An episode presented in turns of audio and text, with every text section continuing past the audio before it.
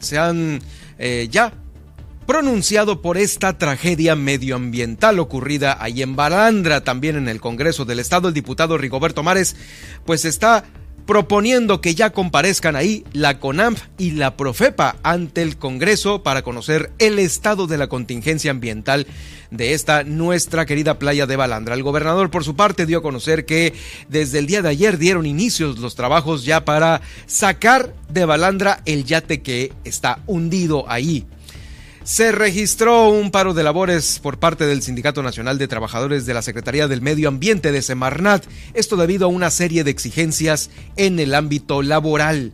También atenderán de nueva cuenta ahí en el Centro Regional de Desarrollo Infantil. Esta es una institución en donde se realizan pruebas para diagnosticar y tratar los problemas de desarrollo en niños y niñas de 0 a 5 años. También importante esta, esta dependencia. ¿Qué cree la delegada de programas federales Janssen Weissenbaum? Participará en el proceso de elección para el 2024. Así lo dijo, sí voy a medirme. En otros momentos de mi vida yo no había querido, pero creo que ya es hora de participar, ya hay una trayectoria, creo que hay un trabajo demostrado y eso me da la posibilidad. Así palabras textuales. También de los 550 kilos de dorado que fueron incautados por Fonmar y por Conapesca, eh, ya se aclaró que fueron entregados estos al DIF estatal para ser procesado. Eh, ahí fueron 348 kilos ya limpios eh, después de este proceso de merma. Le comento que desde Los Cabos Guillermina de la Toba, nuestra corresponsal, la corresponsal de Grupo Miled, nos estará dando a conocer sobre este examen toxicológico que se realizará, el alcalde Oscar Lex invitó a los servidores públicos a que también hagan lo mismo. Aquí en la capital del estado han implementado el alcoholímetro nuevamente los fines de semana. Salvando vidas es posible, pues el pasado fin de semana fueron 19 personas que resultaron en estado de ebriedad. Allá en Comondú, pues ¿qué cree? Aún con todas las eh, advertencias, las recomendaciones, la presidenta transmitió en vivo manejando desde su automóvil. Ahí pues traía un desmadre, se le cayó el celular, estaba como este acomodando la cámara y aparte manejando al mismo tiempo. De milagro no se iba pintando las pestañas o arreglándose las uñas. Bueno, ya, ya ve, este mujer embarazada da luz en la carretera de Puerto San Carlos a Ciudad Constitución dentro de un automóvil particular. Qué historia, en unos momentos más los detalles. Y por supuesto también la información nacional e internacional, el resumen de la mañanera, la tendencia en Twitter y el pronóstico del clima para las próximas horas. Así iniciamos Miles Noticias, Baja California Sur.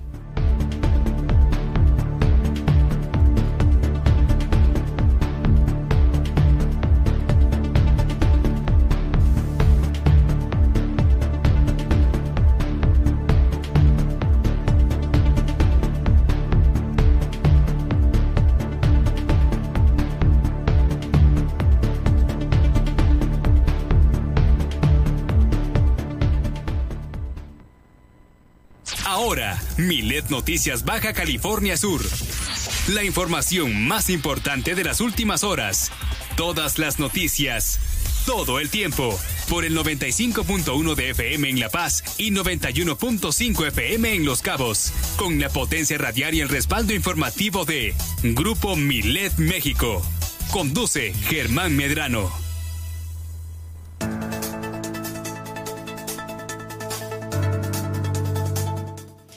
Llegó el momento de enlazarnos con la estación hermana de Los Cabos a través de la frecuencia del 91.5 de FM desde la 95.1 FM de Super Estéreo Milet en la zona dorada del Malecón de La Paz, Baja California Sur, ciudad capital, para llevarle estos 120 minutos de información local que se genera en nuestro estado.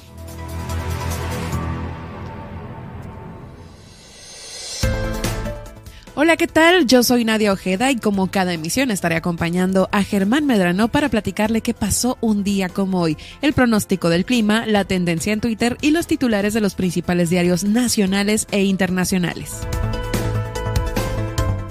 Le invito a que nos siga en nuestras redes sociales. Estamos en Facebook como Super Estéreo Milet BCS, en donde estamos realizando esta transmisión en directo. Además, le invito a que siga a Germán Medrano en Twitter como arroba Germán Medrano y en Facebook como Germán Medrano Nacionales, en donde también estamos realizando esta transmisión en directo.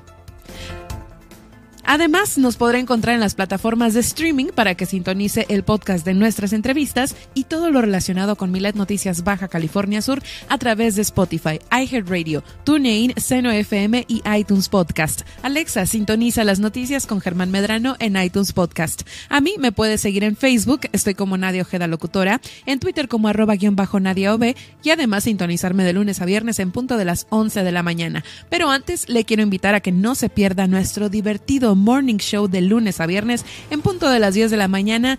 Eh, viene el gallito inglés con los tips de Luis Roberto El Boy y Juan Pablo Torres Don Limón con las canciones que no sabías que querías escuchar. Además, le invitamos a realizar su denuncia ciudadana a lo largo de esta emisión a través de la línea Milet de WhatsApp 612-205-7777. Así iniciamos esta emisión de Milet Baja California Sur con todas las noticias, todo el tiempo. Iniciamos.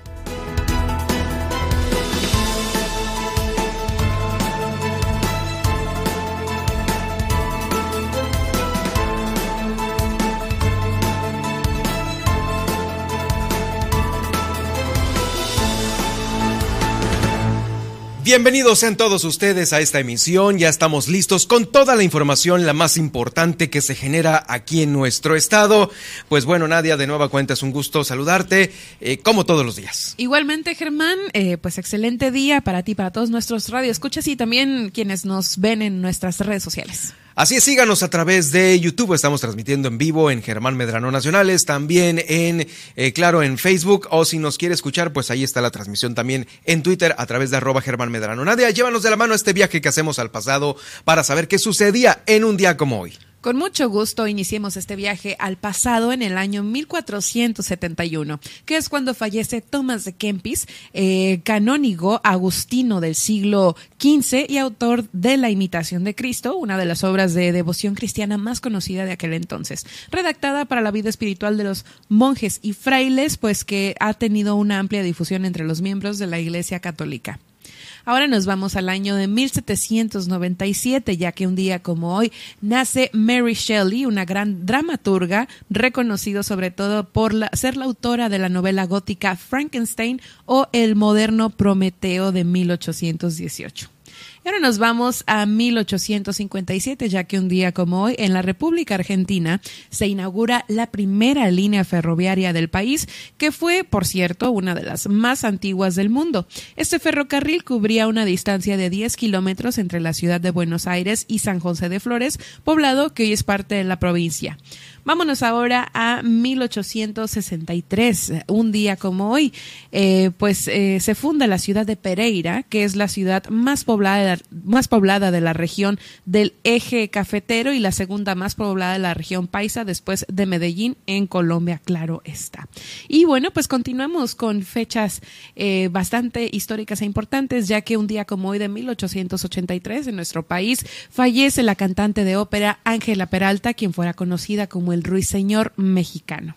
Y de aquí continuamos en México, ya que un día como hoy, en 1915, muere Pascual Orozco, eh, quien fíjese pues que él apoyó la revolución encabezada por Francisco y Madero y más tarde reconoció el gobierno ilegítimo del general Victoriano Huerta. Y ahora nos vamos a una fecha eh, pues importante para Hollywood, ya que un día como hoy, pero de 1972, nace la actriz Cameron Díaz, quien, bueno, pues eh, ah, después de ocho años al parecer va a regresar, ¿no? Después de un descanso pues larguillo, pues bueno, bastante largo, no sabíamos nada de ella, ¿verdad? No, no sabíamos nada de ella, pues bueno, está apareciendo poco a poco. Y es que ella además de ser actriz de cine pues también fue eh, modelo y saltó a la fama por allá en la década de 1990 con papeles como La Máscara de 1994 o La Boda de mi mejor amigo que es una gran película sí para romancear y ahora nos vamos eh, al año 1984 ya que un día como hoy la NASA lanza el transbordador espacial Discovery que realizó misiones sobre investigación y, montaje de la Estación Espacial Internacional. Eh, pues eh, fíjense que este transbordador realizó en total 39 misiones y es el que más proyectos ha realizado entre todas las los lanzamientos espaciales. De aquí nos vamos al año del, del 2003, perdón, ya que un día como hoy fallece Charles Bronson, actor estadounidense de origen italiano que interpretaba papeles como hombre rudo. En la mayoría de sus actuaciones interpretaba detectives policíacos, justicieros, pistoleros, vigilantes, boxeadores y matones de la mafia. Por último, pues hoy nos vamos a los días eh, conmemorativos, ya que hoy es el Día Internacional de los Desaparecidos, que, eh, bueno, pues el propósito de esta fecha, pues es permitirle a la Comisión de los Derechos Humanos de la, eh, de la ONU, pues hacer una observación general, ¿no?, de números de desaparición, desapariciones forzadas que se han producido en el mundo durante ese año y compararlas con los datos de años anteriores para saber si el problema se ha agravado, ha mejorado o sigue igual. También hoy es el Día Internacional del Tiburón Ballena, este, esta fecha que se instauró en 2008, y es que cada 30 de agosto se le rinde homenaje al pez más grande del mundo gracias a esta conmemoración, la cual se proclamó en la segunda conferencia internacional del tiburón ballena, que tuvo lugar en México y que en esta, pues 40 países se comprometieron a poner todo su esfuerzo para proteger y ayudar a este espécimen a no, eh, pues, extinguirse, ¿no? Y que pues también podemos disfrutar de su avistamiento aquí en la Bahía de la Paz. Pues ahí está el recorrido que hacemos. Eh, sí. Justamente vamos a saludarnos más adelante con Nadia Ojeda, con las portadas, el pronóstico del clima y también la tendencia en Twitter, la mañanera. Por lo pronto le tengo pues una reacción hasta ahorita de los partidos de oposición eh, sobre lo que ocurrió allí en Balandra. Bueno, y es que a través de dos comunicados, tanto el PRI como el PAN, pues se hacen, se hacen notar. El PRI, ¿qué es lo que dice? Bueno, pues eh, se une a la exigencia de la sociedad civil para dar pronta resolución a este ecocidio ocurrido ahí en Balandra. Esto lo dijo el dirigente estatal a través de un comunicado Fabricio del Castillo. Nos sumamos al llamado que hacen las autoridades competentes eh, por parte de la ciudadanía organizada para que se hagan las labores de limpieza y recuperación del ecosistema, ya que eh, los daños a la naturaleza se siguen generando al no haber ni siquiera sacado la embarcación de este fondo marino al día de hoy. Esto lo dijo Fabricio Castillo en este comunicado, dirigente estatal del PRI aquí en Baja California Sur. Es tiempo de recuperar y sanear esta zona afectada. Es importante evaluar qué legisladores, reglamentaciones, pero sobre todo qué acciones de gobierno, tanto estatal, municipal, como federal se pueden implementar para evitar exhaustivamente este tipo de situaciones. Esto es el comunicado del PRI. También está el comunicado del plan, del PAN. Lupita Saldaña, quien es la dirigente estatal de este partido, el Partido Acción Nacional, se, se manifestó a favor de unir esfuerzos para rescatar esta área natural protegida que está en riesgo.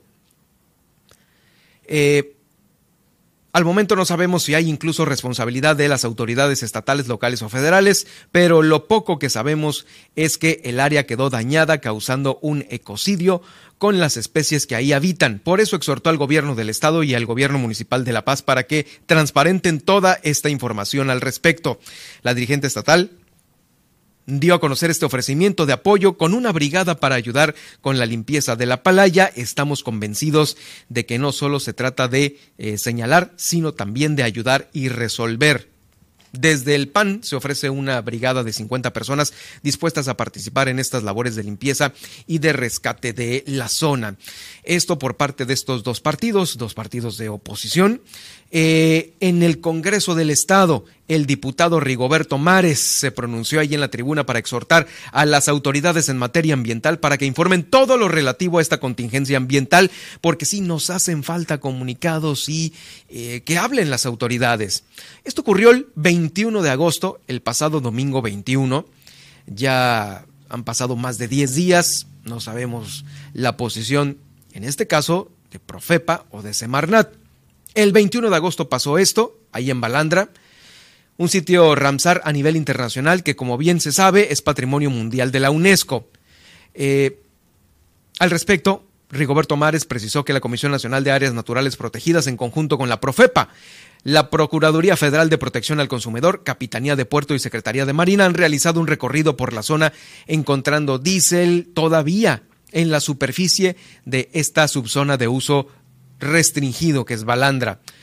Ah, dijo que hasta el momento, esto lo dijo el día de ayer ahí en la tribuna, ya ve que este, eh, se emitió esto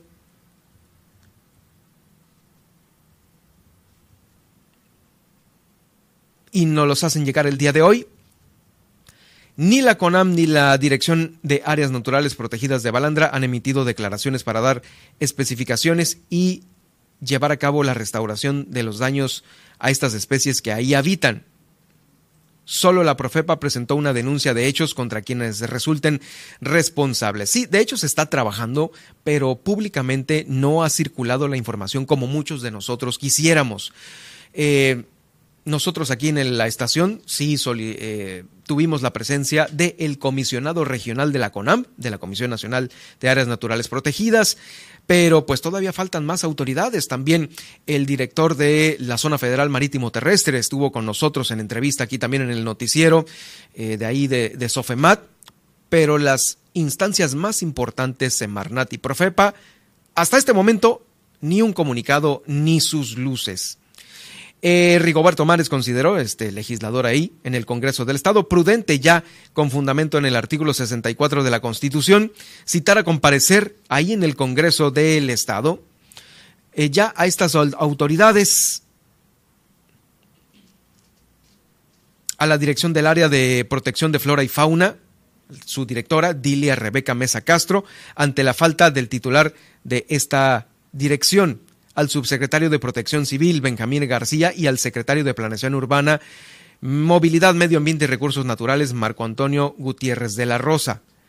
Pues sí, son autoridades que, eh, pues ahí están, dependen del Estado, dependen del municipio, pero bueno, me parece que aquí, obviamente, las principales, Profepa, de nueva cuenta con AM, ¿por qué no? Y Semarnat, hay que pues saber qué pasa con ellos. Todavía la incertidumbre de qué tanto daño se le ocasionó a esta área natural protegida. Escuchamos a Rigoberto Mares. Por todo lo anterior, exigimos la intervención de todas las autoridades competentes de los distintos órdenes de gobierno para que con acciones puntuales se atienda esta contingencia ambiental y se restaure esta área natural protegida de gran importancia, no solo para los habitantes de La Paz y de nuestro estado, sino también a nivel internacional. No puede ser que a pesar de la importancia de este tema, a más de una semana del incidente no se cuenta con información completa sobre el estado que guarda la contingencia ambiental declarada por la CONAMP, ni la magnitud del daño causado o la determinación del impacto que sobre las especies y el ecosistema generó el derrame de combustibles y otros residuos que quedaron en las inmediaciones de la playa. Tampoco se sabe sobre el avance de la denuncia que ya se interpuso para imponer las sanciones correspondientes a quien o quienes resulten responsables, ni la determinación de las acciones que tendrán que implementar para la restauración de esta importante área natural protegida.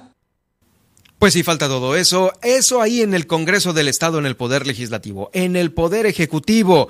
Pues dice el gobernador, eh, dice el gobernador que pues ya a partir de esta semana estarán sacando este barco de ahí, de Balandra.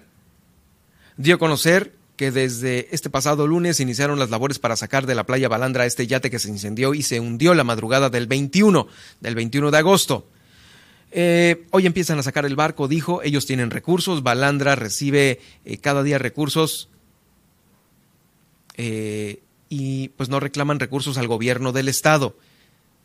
Es la playa más visitada de Baja California Sur y pues bueno, entran recursos ahí de todos. Sí, el detalle es de que no entran directamente a las arcas de CONAM, las locales, no, esto se va a una cuenta nacional de la Comisión Nacional, ya lo dijo aquí el comisionado regional, todo lo que pagan los visitantes por llegar a Balandra, no lo tenemos nosotros aquí en Baja California Sur, no tenemos acceso a esas cuentas. Esas cuentas son una cuenta nacional como la cuenta en la que usted va y paga impuestos federales a la Secretaría de Hacienda, de ASAT, es lo mismo, así. ¿Y qué le regresan a, Baja California Sur? Apenas 100 mil pesos. De todo lo que entra, ¿eh? De todo el dinero que entra. Entonces me parece que ahí eh, no va por ahí el análisis o la conclusión, gobernador, porque ese dinero no se queda en Baja California Sur, pues sí, habría que hacer un cabildeo para eh, que de alguna manera llegara a un porcentaje mayor. Es distinto lo que regresan, que son 100 mil pesos, a lo que se recauda, que es muchísimo más dinero por estas entradas, por que si los del bloque 1, los de la mañana, los del bloque 2, luego eh, los que pagan permiso para dron, etcétera, etcétera los, las, eh, los prestadores de servicios turísticos. Ese es el punto. No se queda el dinero aquí. Sin embargo, pues bueno, la sacada del barco, eh, tengo entendido que es por parte de el dueño de este empresario que lana tiene, porque tenía para un barco también para eh, sostener estos eh, eh, pues contratos millonarios con el gobierno federal, con el gobierno de otras entidades, el de Jalisco específicamente. El dinero pues sí se está ahí. Inclusive, este, este barco atracó aquí en La Paz, en una de las marinas, 100 mil pesos que por un, por un, este, por un mes de renta estacionado ahí. El estacionamiento del barco le cobraban 100 mil pesos. Bueno, en fin. Lana hay, como le digo, dinero sí se tiene, el tema es de que ya lo tienen que sacar. Me parece que es responsabilidad del dueño, claro, no puede estar esperando de brazos cruzados a que la autoridad le diga, sí, ya puede sacar el barco. No, pues es obvio que hay que sacarlo lo más pronto posible. Situación que hasta este momento, pues, si ya hubiera pasado, créanme que esto hubiera estado circulando en las redes sociales como son, eh, pues ahora sí que muchas de las cosas que suceden aquí en la bahía, ¿no? Que se incendió, que hubo un accidente, que lo rescataron, que sacaron el barco. Esa no ha llegado. No han circulado esas fotos. Creemos que no se ha realizado esta extracción al día de hoy. Eso fue lo que dijo el gobernador. Esperemos que ojalá y sí lo hayan sacado. No es una cosa fácil. Sacar un barco hundido, este, un yate hundido, no ha de estar nada fácil, pero pues nos pudieran ir informando si las labores van eh, ya realizándose, que ya iniciaron de perdida en su extracción. Pero, pues bueno, como le decía hace un momento, mire, si hay alguien que desde el principio ha dado la cara a los medios de comunicación, es el gober. Esté informado de la mejor manera o no lo esté informado, de que ha dado la cara, ha dado la cara, ha dado su opinión eh, sobre lo que a su nivel le puede llegar a sus oídos pues está bien. Pero hay otros funcionarios federales que es difícil que den la cara, que porque tienen que pedir autorización a México y etcétera, etcétera. Uno de esos funcionarios, pues bueno, es el secretario de, bueno, más bien, el encargado de la Secretaría de Medio Ambiente, Recursos Naturales, eh, aquí de Baja California Sur. ¿Sabe por qué? Pues porque sí, no dudamos en que tenga mucho trabajo en la oficina y más ahora cuando le ha estallado un paro de trabajadores ahí en Semarnat por parte del Sindicato Nacional de Trabajadores de Semarnat. Esto debido a una serie de exigencias en el ámbito laboral. Los trabajadores dicen ahí, le estallaron esta, este paro, no se están respetando nuestras condiciones generales de trabajo y se ha dejado de pagar de manera íntegra algunas de las prestaciones. Solicitamos el pago de estas, eh, de lentes que están pendientes y de su simplificación de gestión. Así lo dijo el comité sindical eh, después de esta protesta. En el exterior de las oficinas de Semarnat, de aquí de La Paz, se colocaron cartulinas donde se escribían diferentes consignas que van desde la entrega de equipos y uniformes hasta diferentes gestiones y apoyo. El Sindicato Nacional de Trabajadores de la Secretaría del Medio Ambiente, en conjunto con el Comité Ejecutivo Local, Sindical 03, Sección La Paz. Los trabajadores sindicalizados dentro de esta dependencia mencionaron que buscan la entrega puntual y completa de la partida de los Juegos Nacionales, esperándose la renivelación también de los profesionistas de acuerdo con su nivel.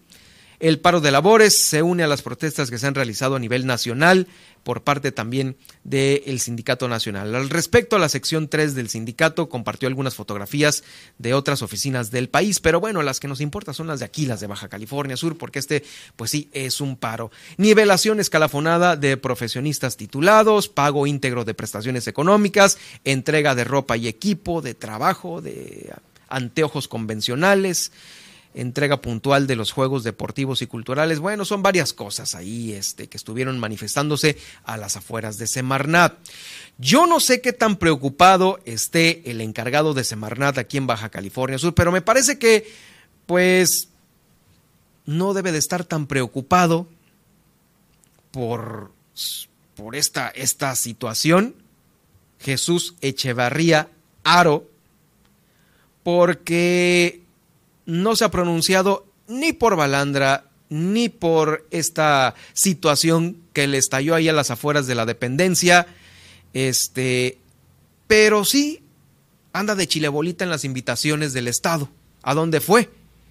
Pues fue a la inauguración del ciclo escolar 2022-2023. Fue uno de los invitados eh, a, esta, eh, a este arranque de clases. ¿Qué carambas? Cuando hay temas que estamos esperando todos, así, sentados de brazos cruzados, que nos informe, sí, que saque la cabeza, ¿no?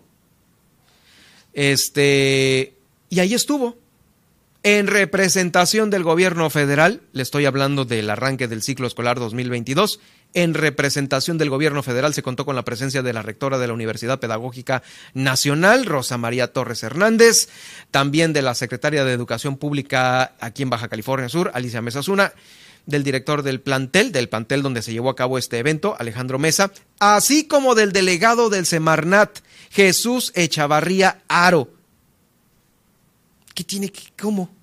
Ahí sí. Fue, se presentó, se sentó y lo invitaron y estuvo en el arranque de clases. ¿Y Balandra qué? ¿Y los sindicalizados qué? Es lo que no entiendo del criterio de los algunos funcionarios para pues su proceder, ¿no? ¿Qué, qué cosa? Y se lo estoy dando a conocer evidentemente de la situación que ha ocurrido en las últimas horas en el Estado y de los comunicados oficiales. Bueno, pues sí, no dan una, no pelan un chango a nalgadas, pero pues ahí están, ¿no? Nosotros vamos a estar aquí esperando, pues a ver cuándo nos dan una información. Lo que sí, pues eh, obviamente hay, hay, niveles, ¿no? Hay niveles porque sí nos ha dado la cara, por lo pronto aquí, este, en el noticiero, el comisionado regional de la CONAMP, y el eh, director de la Zona Federal Marítimo Terrestre, que son dos entidades importantes y que tienen que ver con Balandra, ¿no? En este específico caso de la playa. Bueno, pues así está el tema. Eh, déjeme darle, pues sí, ya casi nos vamos a un corte. Vamos a ir a un corte, pero tenemos todavía más información aquí en el noticiero.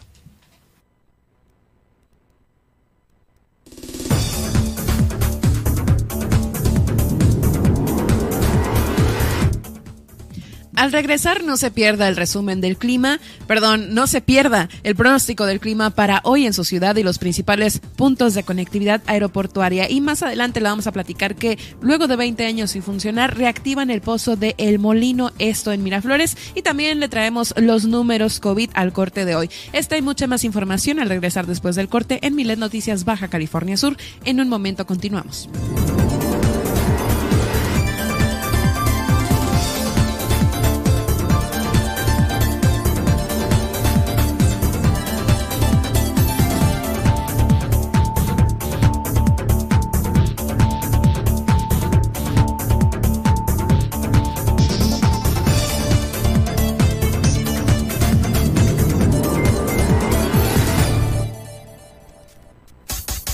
Estas son las noticias de Baja California Sur en Milet Noticias. En un momento regresamos. Super Estéreo Milet Baja California Sur, 95.1 FM, una emisora de Grupo Milet México.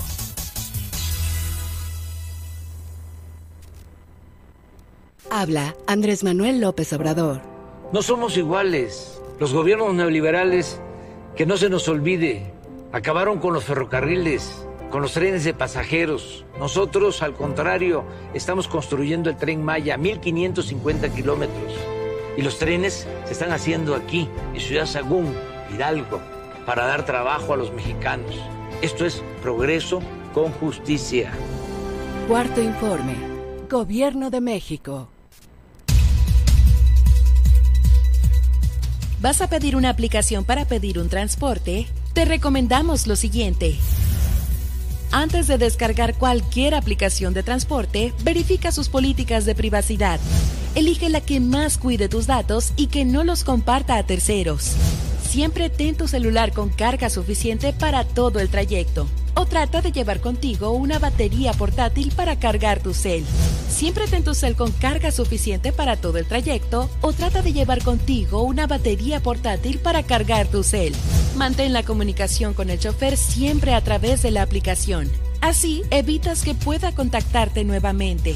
Cuando llegue tu auto, verifica que las placas, modelo y conductor coincidan con las que señala la aplicación y confirma que sea tu nombre el del pasajero. Si no lo sabe o los datos no coinciden, no te subas. Comparte tu ubicación en tiempo real con un contacto de confianza para que monitoree tu trayecto hasta tu destino. Para mayor seguridad, mantén comunicación con alguien de tu confianza durante todo el trayecto. Reporta a la aplicación y a las autoridades cualquier eventualidad que llegase a pasar. Porque en Super Estéreo Milet queremos una mejor ciudad. Cambiemos, cuidemos y mejoremos nuestra ciudad. Esta es una campaña propia de Grupo Milet en beneficio de Baja California Sur.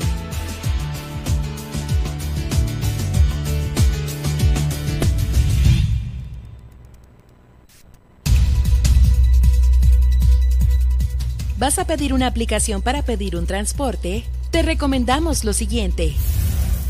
Antes de descargar cualquier aplicación de transporte, verifica sus políticas de privacidad. Elige la que más cuide tus datos y que no los comparta a terceros. Siempre ten tu celular con carga suficiente para todo el trayecto. O trata de llevar contigo una batería portátil para cargar tu cel. Siempre ten tu cel con carga suficiente para todo el trayecto o trata de llevar contigo una batería portátil para cargar tu cel. Mantén la comunicación con el chofer siempre a través de la aplicación. Así evitas que pueda contactarte nuevamente. Cuando llegue tu auto, verifica que las placas, modelo y conductor coincidan con las que señala la aplicación y confirma que sea tu nombre el del pasajero. Si no lo sabe o los datos no coinciden, no te subas. Comparte tu ubicación en tiempo real con un contacto de confianza para que monitoree tu trayecto hasta tu destino. Para mayor seguridad, mantén comunicación con alguien de tu confianza durante todo el trayecto. Reporta a la aplicación y a las autoridades cualquier eventualidad que llegase a pasar. Porque en Super Estéreo Milet queremos una mejor ciudad. Cambiemos, cuidemos y mejoremos nuestra ciudad. Esta es una campaña propia de Grupo Milet en beneficio de Baja California Sur.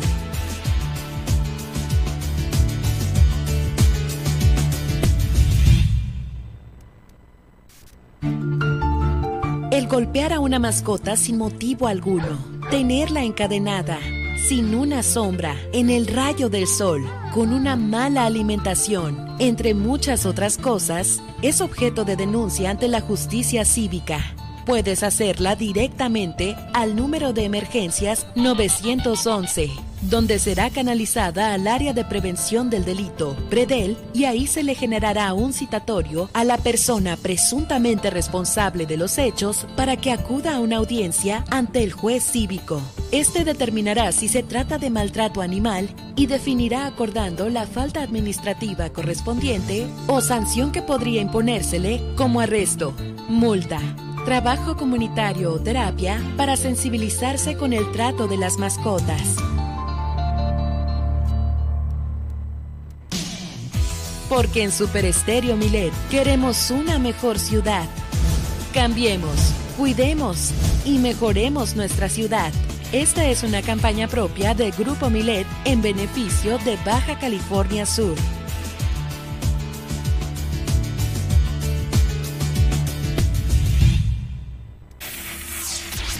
Germán Medrano y todas las noticias de Baja California Sur en un solo espacio. Milet Noticias. Continuamos.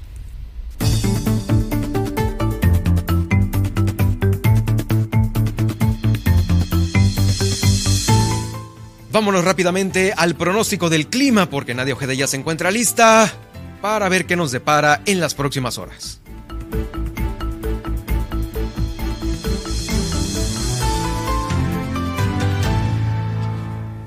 Así es, iniciemos con el pronóstico del clima para el municipio de La Paz y es que hoy tendremos máximas con 35 grados centígrados y temperaturas mínimas de hasta 25 grados centígrados, conservándose un cielo con intervalos nubosos durante la jornada y nublados por la tarde-noche, así como vientos de hasta 35 kilómetros por hora. La temperatura actual es de 33 grados centígrados con sensación térmica de 35 grados centígrados y para la mañana de este miércoles iniciaremos con 26 grados centígrados y posibles cielos nubosos.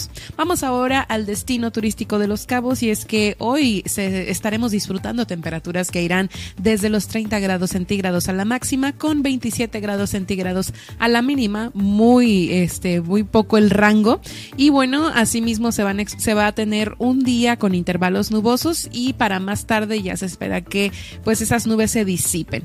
Eh, por último, pues la temperatura actual en este municipio es de 31 grados centígrados con mínimo eh, sí con eh, sensación térmica de 36 y para este miércoles iniciaremos la jornada con 27 grados centígrados e intervalos nubosos. Vamos ahora al panorama nacional y es que para hoy se esperan lluvias y tormentas fuertes sobre el interior de la República, específicamente en Coahuila, Nuevo León, Chihuahua, Sonora, Sinaloa, Durango, Nayarit, Jalisco, eh, Guanajuato, Querétaro, Hidalgo, Ciudad de México, Estado de México, Oaxaca, Veracruz y Chiapas, eh, toda esta zona. Se esperan lluvias y tormentas aisladas en Zacatecas, Tamaulipas, Baja California Sur, Aguascalientes, San Luis Potosí y Tabasco. Se esperan posibles granizadas e inundaciones. Vamos ahora con la conectividad aeroportuaria y es que si usted va a, de visita a las siguientes ciudades, ponga mucha atención porque en Ciudad de México para hoy se pronostica un cielo nublado con ambiente cálido la mayor parte del día y probabilidad de lluvia. La temperatura máxima es de 23 grados centígrados, mientras que la mínima se espera que sea de 16 grados centígrados. Vamos ahora a Monterrey, Nuevo León, y es que eh, por esta parte se presentará una temperatura de 34 grados centígrados a la máxima, con mínimas de 22 grados centígrados, acompañados de un cielo medio nublado y posibles tormentas por la tarde. Sigue cayendo el agua en este estado. Y de aquí nos vamos a Guadalajara, Jalisco, y es que para hoy se espera que la temperatura máxima llegue a los 25 grados centígrados, y eh, bueno, pues la mínima se espera que sea de 16 grados centígrados. Se informó que se presenta un 100% de probabilidad de lluvia con vientos que irán a una velocidad pues muy bajita de un kilómetro por hora, pero aún así se espera que caigan estas precipitaciones. Y por último, en el panorama internacional en los Estados Unidos, específicamente en Los Ángeles, California, hoy se espera una temperatura máxima de 31 grados centígrados con mínimas de 16 grados centígrados y cielo despejado. En Nueva York, eh, pues hoy la máxima indicará 30 grados centígrados, mientras que la temperatura mínima irá hasta los 21 grados centígrados con intervalos nubosos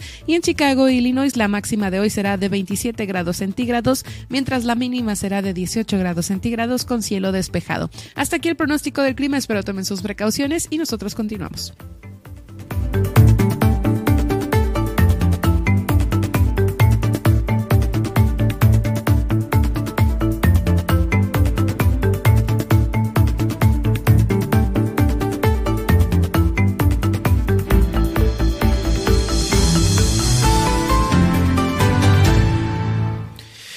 Bueno, gracias Nadia. En unos momentos más Nadia nos va a traer el resumen de la mañanera y la tendencia en Twitter justo en este momento para ver qué, eh, está ahí en esta gran red social. Bueno, eh, fíjese que le tengo una buena noticia porque eh, de nueva cuenta va a funcionar el Centro Regional de Desarrollo Infantil, el CEREDI sumaron esfuerzos el gobierno del estado y la federación para realizar una inversión importante aquí en Baja California Sur para preservar o restablecer el bienestar de los pequeños, eh, según lo comentó el gobernador del estado. En esta, la reapertura del Centro Regional de Desarrollo Infantil, el CEREDI, aquí en La Paz.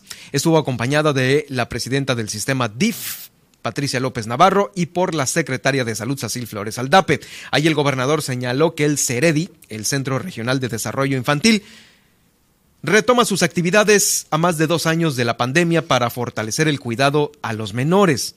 Al explicar que esta institución, pues bueno, eh, es muy importante porque ahí se diagnostican y se atienden de manera temprana problemas psicomotores, afectivos, el tema ahorita de la salud mental es muy importante, y también del lenguaje en los menores de 5 años de edad.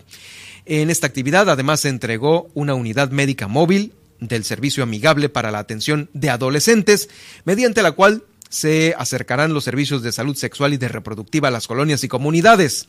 También el gobernador dijo que su administración está trabajando para que las nuevas generaciones logren un óptimo desarrollo físico y mental para que se puedan alcanzar las metas personales y profesionales de las sudcalifornianas y de los sudcalifornianos. Escuchamos al gobernador Víctor Castro con esta, la reapertura de este Centro Regional de Desarrollo Infantil. Hoy ayudar a las niñas, niños, adolescentes es una enorme tarea, enorme. Qué bueno que ahora van a tener un instrumento más. Tenemos un gran compromiso para que la medicina pública siga siendo mejor. Hay que seguir trabajando para prevenir, que hay que cooperar todos. Hay muchos más necesitados de la medicina pública que de la privada. O sea, la mayoría no tiene, no tiene para comprar a veces medicina. Exactamente, pues sí, a veces, a veces no se tiene para lo más básico que son las medicinas, pero pues también otro punto importante es la atención directa a los derechohabientes y a los que no son derechohabientes. Por ello, pues el Estado ya sabe que estará atendiendo en las eh, oficinas, en los hospitales de salud a todos aquellos que no tienen derecho a biencia y las, de las medicinas. Híjole, pues es todo un tema muy amplio. A veces se tienen, a veces no. Y ahí está. Eh, ya hablando de temas de salud, déjeme darle a conocer los números de COVID a propósito de los temas de salud. Ayer había 488 casos activos de COVID aquí en Baja California Sur. Pues bueno, bajamos poquito, algo es algo. Hoy estamos en 470 casos activos al día de hoy. Estos, 70, estos 470 casos activos se ubican 298 en La Paz, 76 en Los Cabos, 2 en Loreto, 44 en Mulegé y 40 en Comondú. En las próximas horas se va a saber si 61 sospechosos dan positivo o negativo. Hay que estar muy a las vivas con este, eh, con los casos COVID, con los contagios por el regreso a clases. Ya sabe que eh, siempre pues el contacto ahora ya en estos centros de estudio, en los planteles es mucho más cercano, a veces por las edades de los menores de edad es un tanto descuidado el contacto, hay que de nueva cuenta comentarles a nuestros hijos, este, a todos los pequeños que van a clases, usar siempre el cubreboca y estar siempre lavándose las manos eh, o limpiándolas con el alcohol en la medida de lo posible, porque sí, ahí hay un mayor contacto social con los pequeños de estas edades. Eh, sobre el regreso a clases también quiero este, hacer énfasis que inició esta semana ya el ciclo escolar 2022-2023. El gobernador del estado, por supuesto, eh, estuvo eh, presente ahí en esta. Estuvo en dos lugares. Puso en marcha el ciclo escolar de educación básica y de media superior aquí en el estado hizo un llamado a todas las escuelas activas a tener pues un regreso respetuoso para que se obtengan los conocimientos necesarios para todo el alumnado. Puso en marcha el programa nacional Regresa a clases con un árbol. También por la mañana estuvo en la ceremonia de ahí de la estuvo en la ETI en la Concepción Casillas Seguame, es la secundaria técnica número uno. Ahí el gobernador destacó que para el gobierno del estado la educación es prioridad por ello, se finca el desarrollo y bienestar, convocó a todos los estudiantes a aplicarse.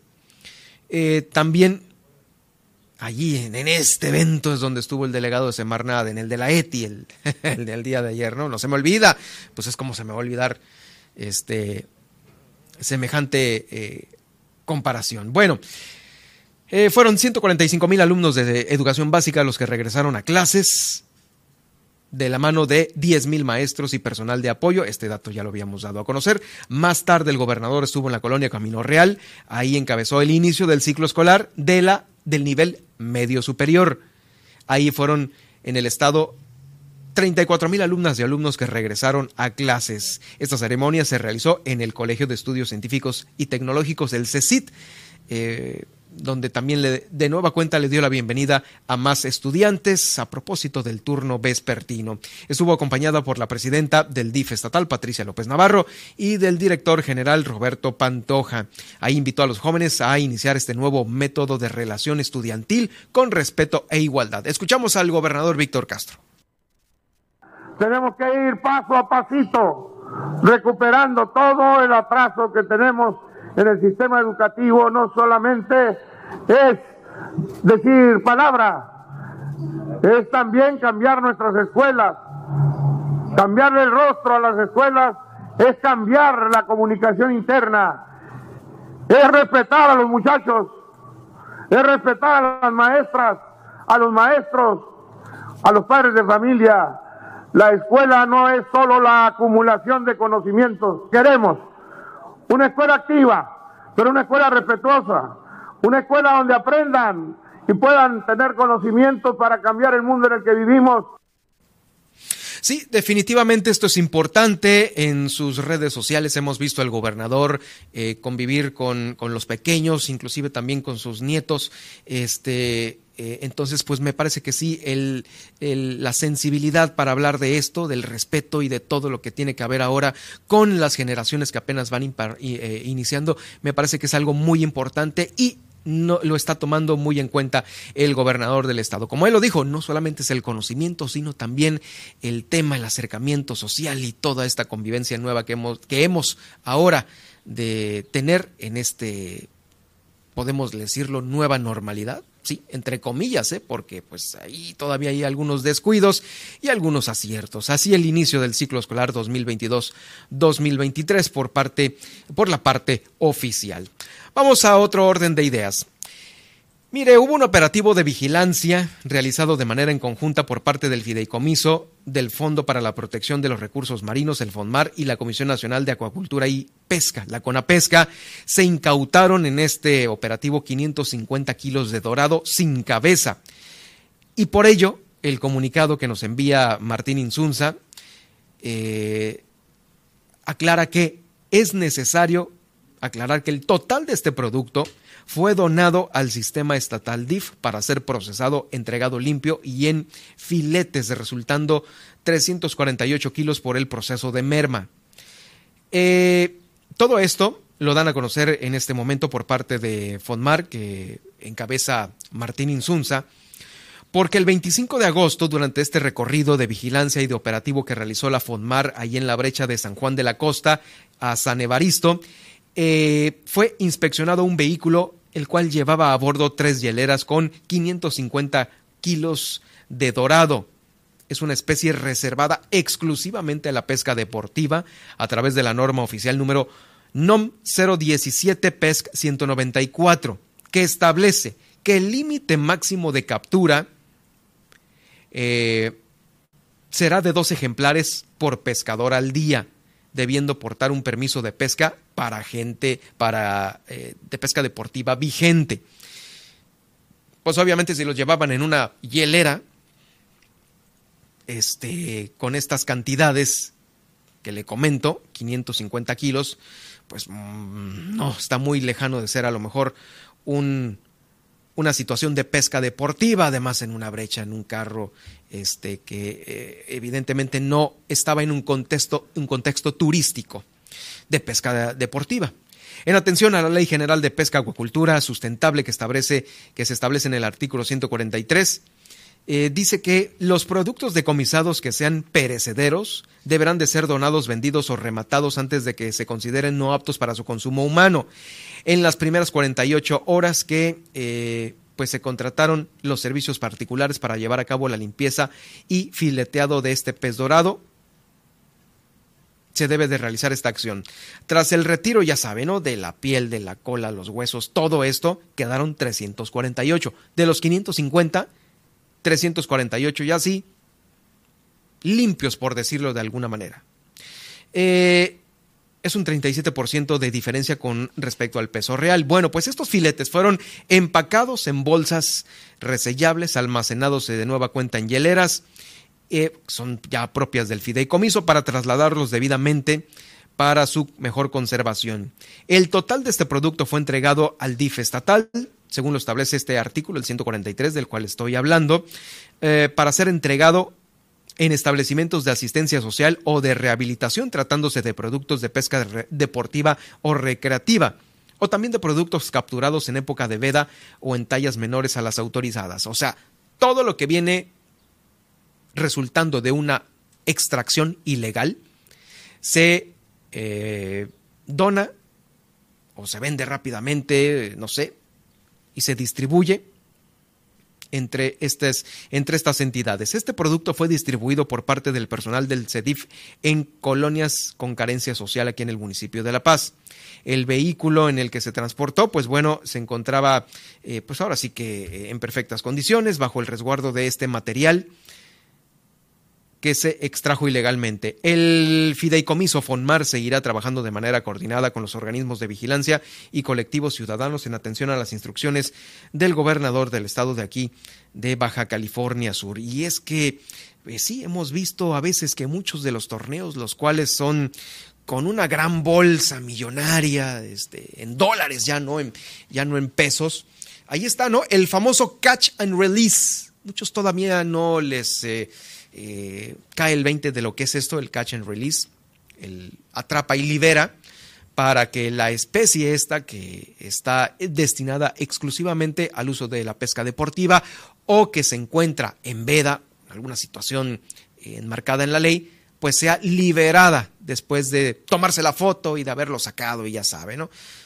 dirán para los ambientalistas, después de haberle hecho el daño, ¿no? Atravesarle los, este, anzuelos y todo esto. En fin, lo están liberando y queda a disposición de nueva cuenta vivo el animal en la naturaleza. Ahí está. En este caso, pues no fue así, fue una pesca ilegal. Este, que se repartió en estos lugares. Pues ahí está este tema, bien, eh, pues ahí, con el comunicado de Fonmar. Vamos a ir a una pausa, todavía tenemos más información aquí en el noticiero. Nadia, ¿qué tenemos a continuación?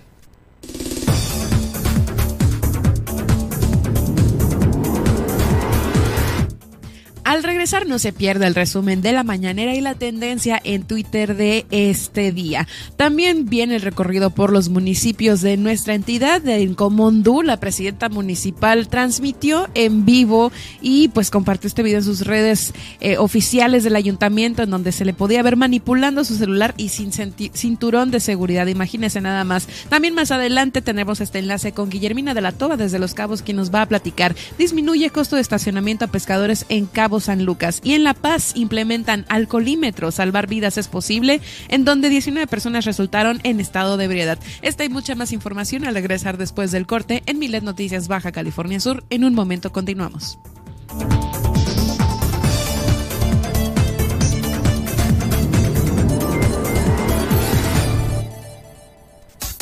Estas son las noticias de Baja California Sur en Milet Noticias. En un momento regresamos. Super Estéreo Milet, Baja California Sur.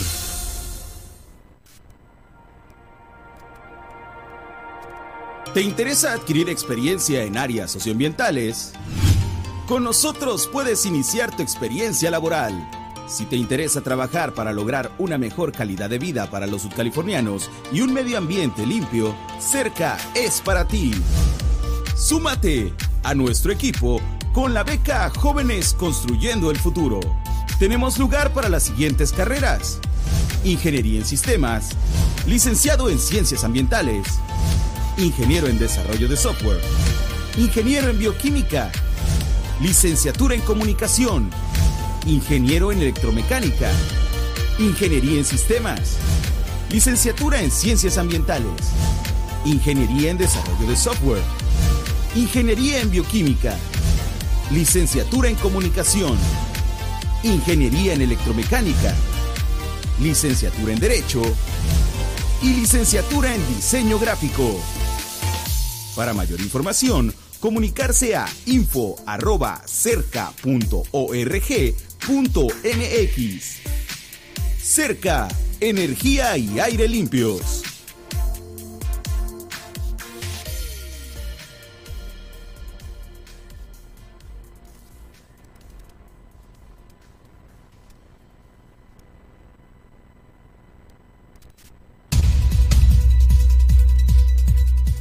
¿Vas a pedir una aplicación para pedir un transporte? Te recomendamos lo siguiente.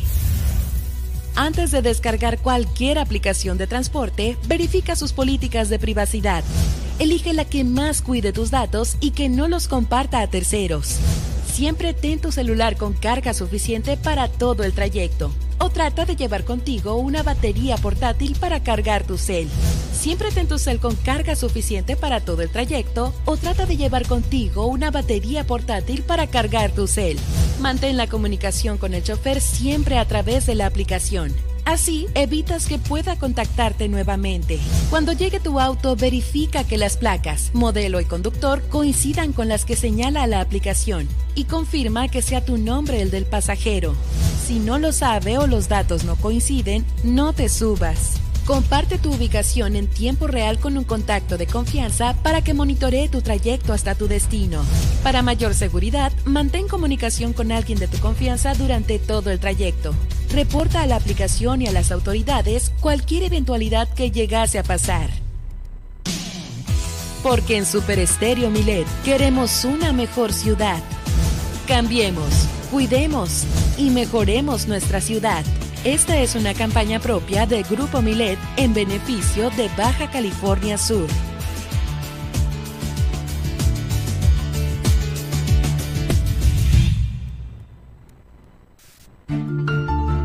El golpear a una mascota sin motivo alguno, tenerla encadenada, sin una sombra, en el rayo del sol, con una mala alimentación, entre muchas otras cosas, es objeto de denuncia ante la justicia cívica.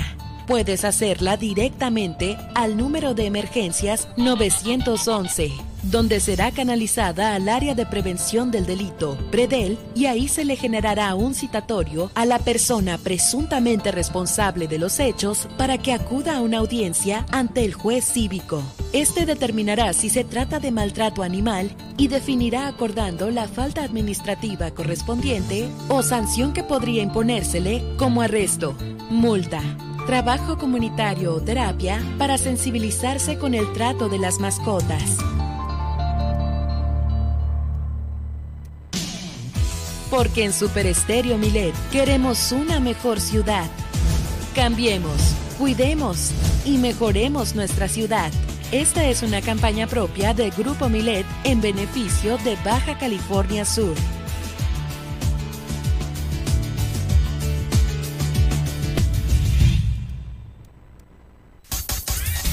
Super Estéreo Milet, La Paz, la radio con poder. Síguenos. Germán Medrano y todas las noticias de Baja California Sur en un solo espacio. Milet Noticias. Continuamos.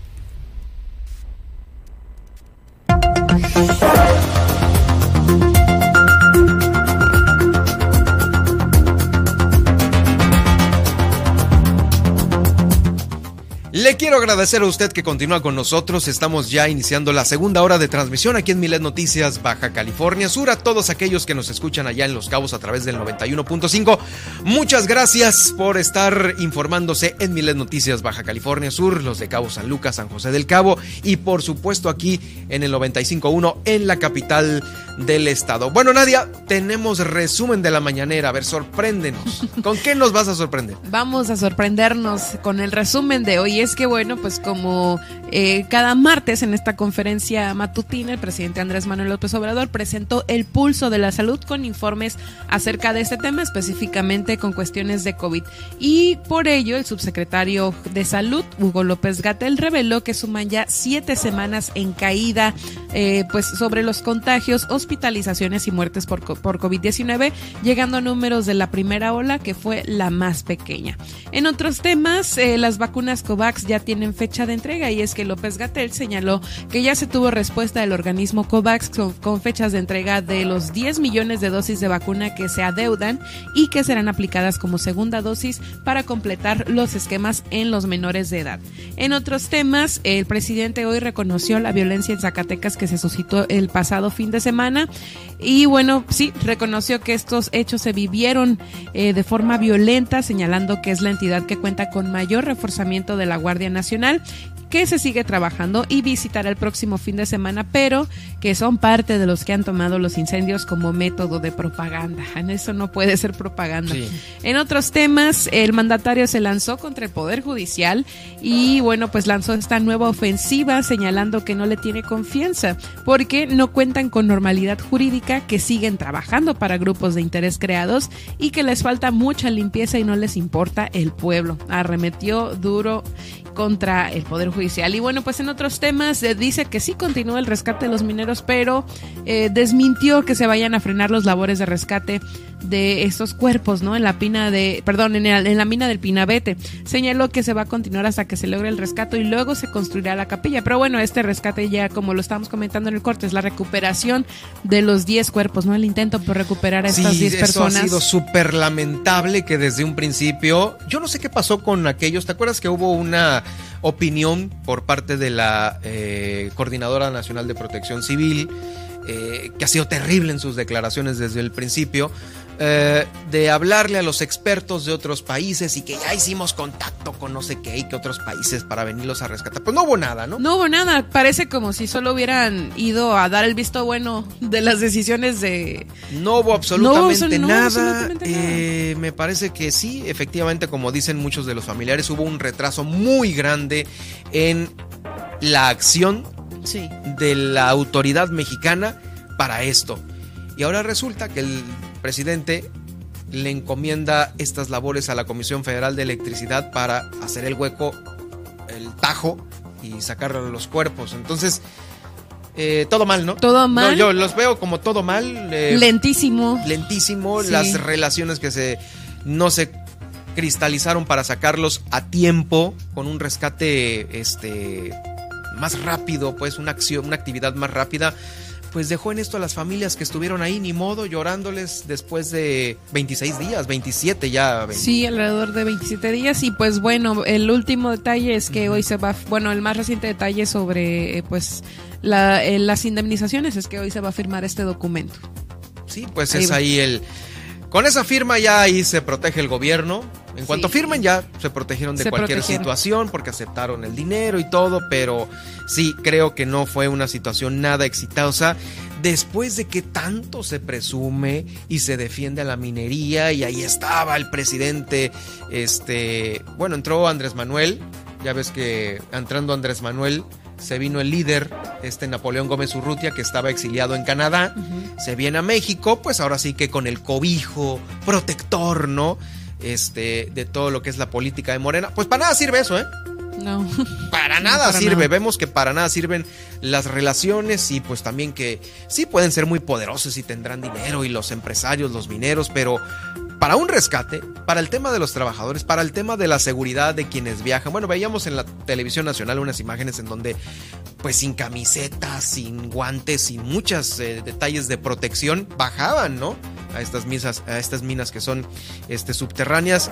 No, sí, falta mucho, falta mucho en este, en este terreno. Bueno, lamentable. Lamentable. Y por último, en esta mañanera se habló sobre el sobrecosto de dos bocas, que de hecho más adelante les traigo el, titular, pero pues bueno, el presidente salió a aclarar este tema y reconoció que sí existe este sobrecosto de la refinería Dos Bocas, pero que no hubo corrupción ni negocio y que fueron compras de equipos que no se completa, no se, eh, perdón, no se contemplaron al principio y que todo se tiene claramente identificado. Pues bueno, ya veremos la otra parte de la información más adelante en los titulares. Y bueno, pues ahora vamos con eh, la tendencia en y es que fíjese que la UNAM pues él anda en tema, anda en boca de todos y es que fíjense que eh, se viralizó por ahí un video en donde Lorenzo Córdoba eh, pues fue a las instalaciones de la UNAM, ¿no? Y donde se le expresó que no era muy bienvenido y eh, pues se le señaló como una persona racista que es la persona que menos facultad tiene de asistir, ¿no? A esta, pues a esta máxima casa de estudios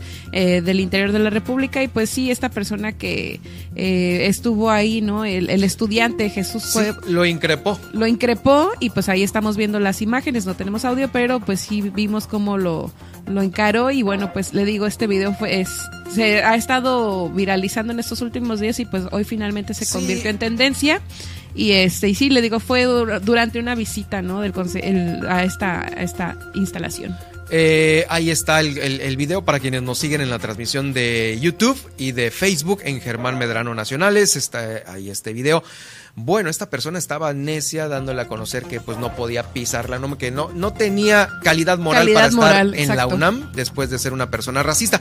¿De dónde viene todo esto?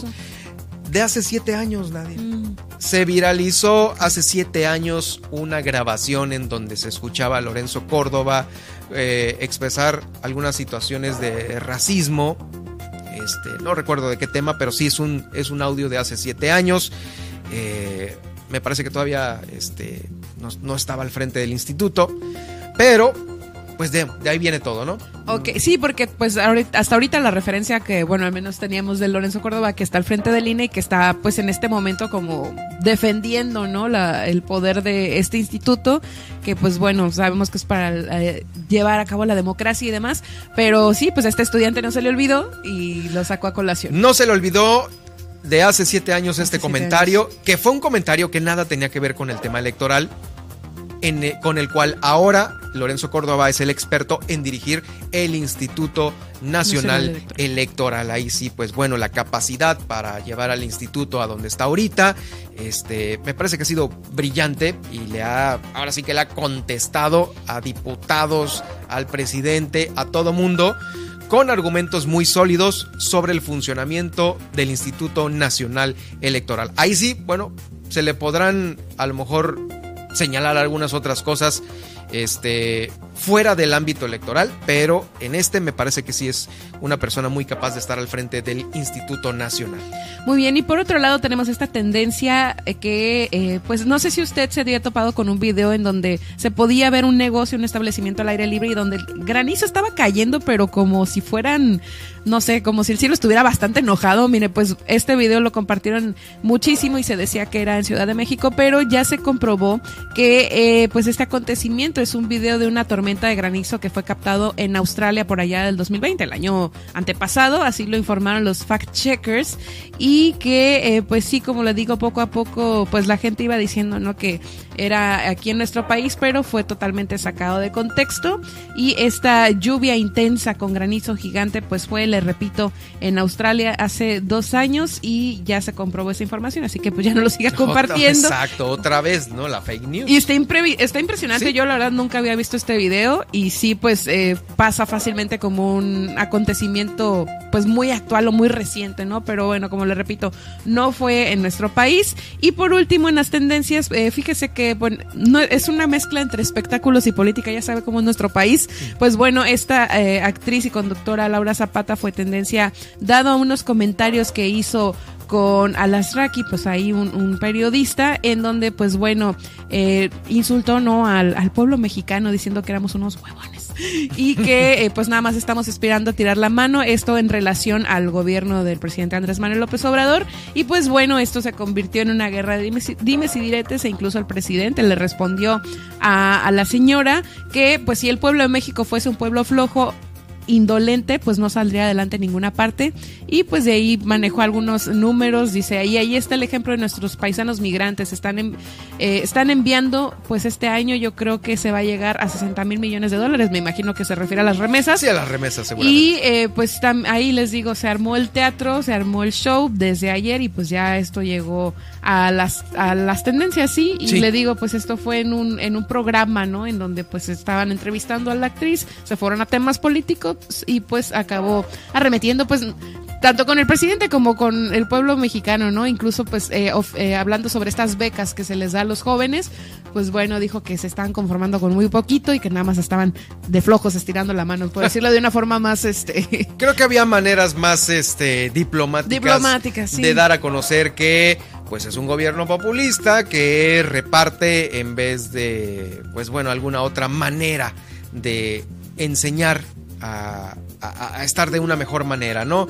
La repartición de las eh, dádivas de, este, de esta manera tan, lo puedo decir como proselitismo, porque ya lo vemos ahí, ¿no? Este, hemos visto videos en los cuales eh, le vamos a dar el apoyo de gobierno, pero tiene que votar por Morena. Tiro por viaje desde el inicio de la administración. Ahí están las notas que se publican varias veces.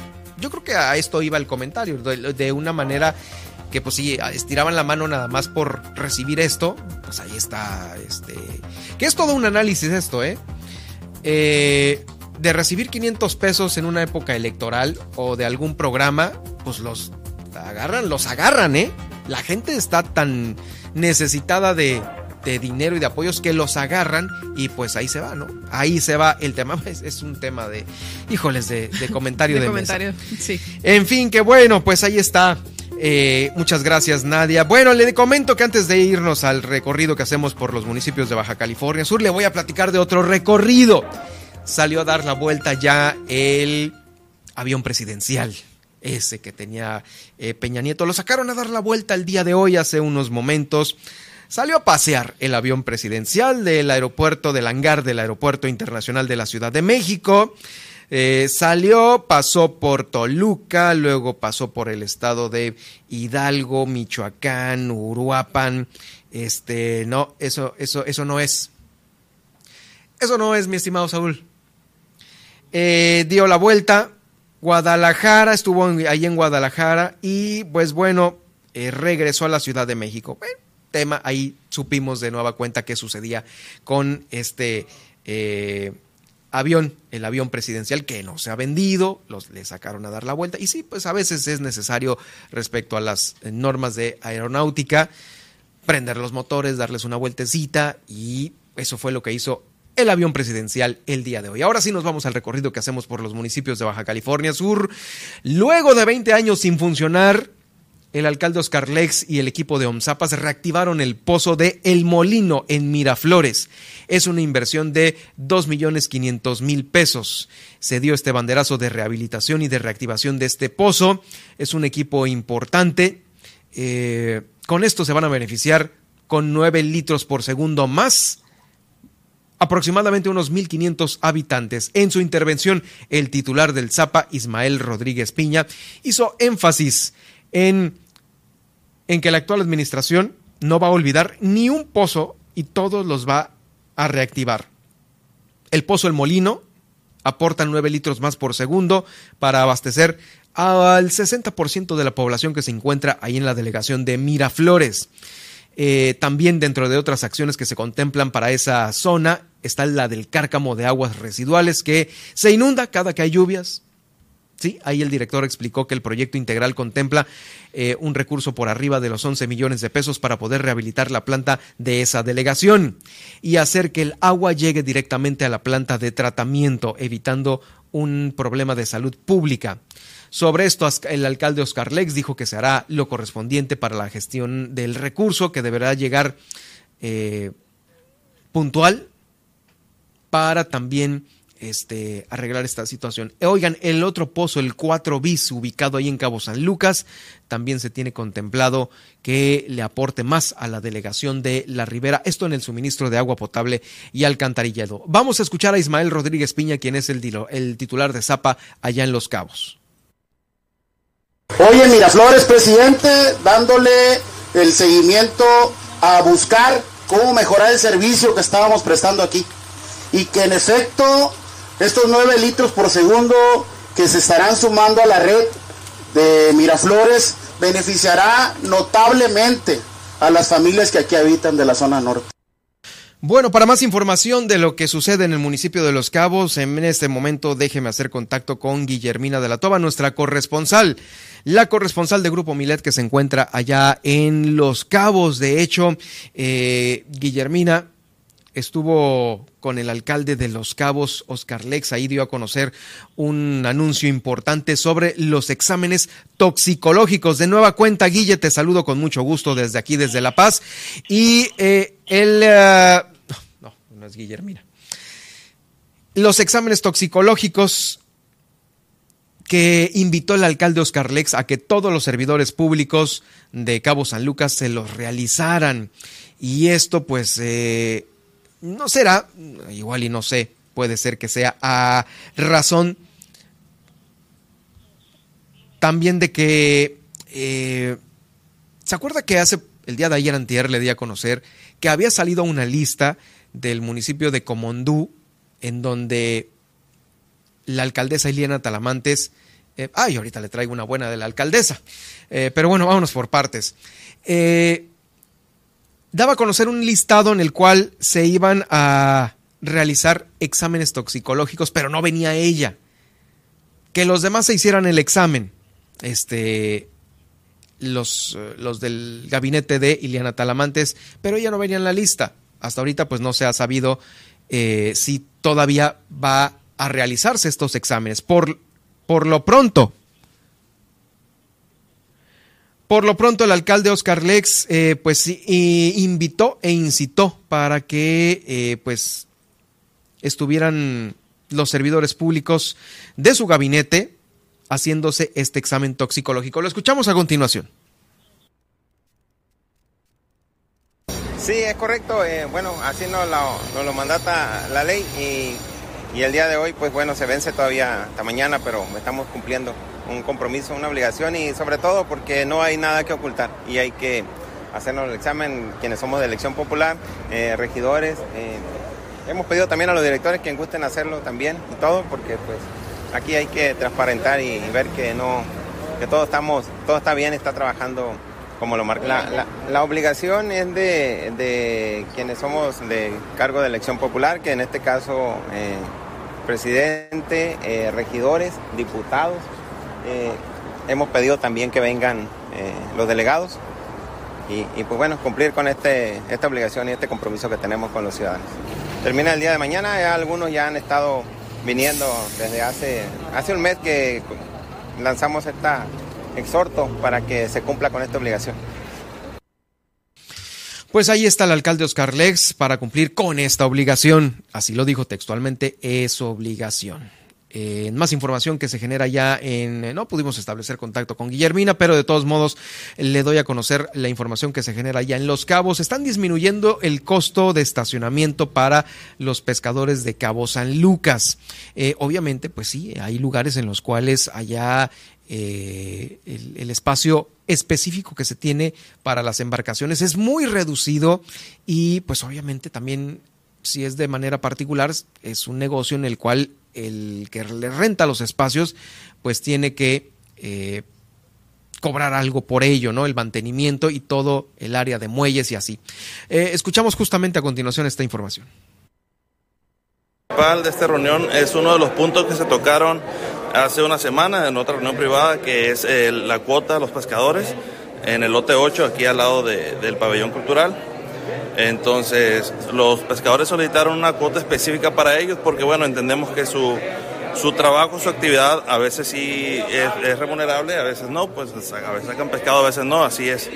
Como dicen los pescadores, es pesca, no pisca, entonces es lo que quieren ellos, que, que le bajen un poquito la tarifa. Eh, sí están de acuerdo en aportar al municipio con el pago, pero, pero sí que tengan una cuota especial. ¿Y en cuánto se quedó la cuota o se va a revisar?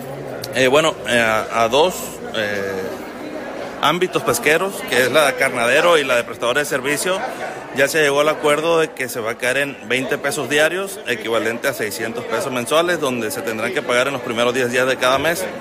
se va a trabajar en un padrón de pescadores actualizado para que realmente el que salga a pescar, el que lo necesite, es el que reciba este beneficio y no tener un control, vaya.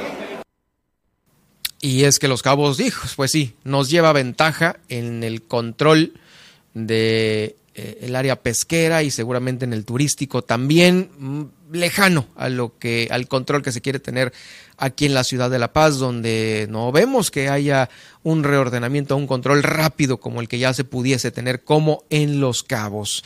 También allá, fíjese que el gobierno desde hace ya eh, algunos días hemos estado anunciando sobre esta uh, recolecta de útiles escolares, se instaló ahí una mesa de recepción de útiles escolares al interior del ayuntamiento de Los Cabos, donde empresarios, público en general, cualquier persona pudiente eh, que tuviera la oportunidad de ir a dejar un útil escolar que le puede servir a un pequeño, a un chavo que en sus estudios pues a veces no se tiene todo completo por la falta de dinero, pues sí, ya van más de 400 mochilas las que se estarán repartiendo en esta campaña.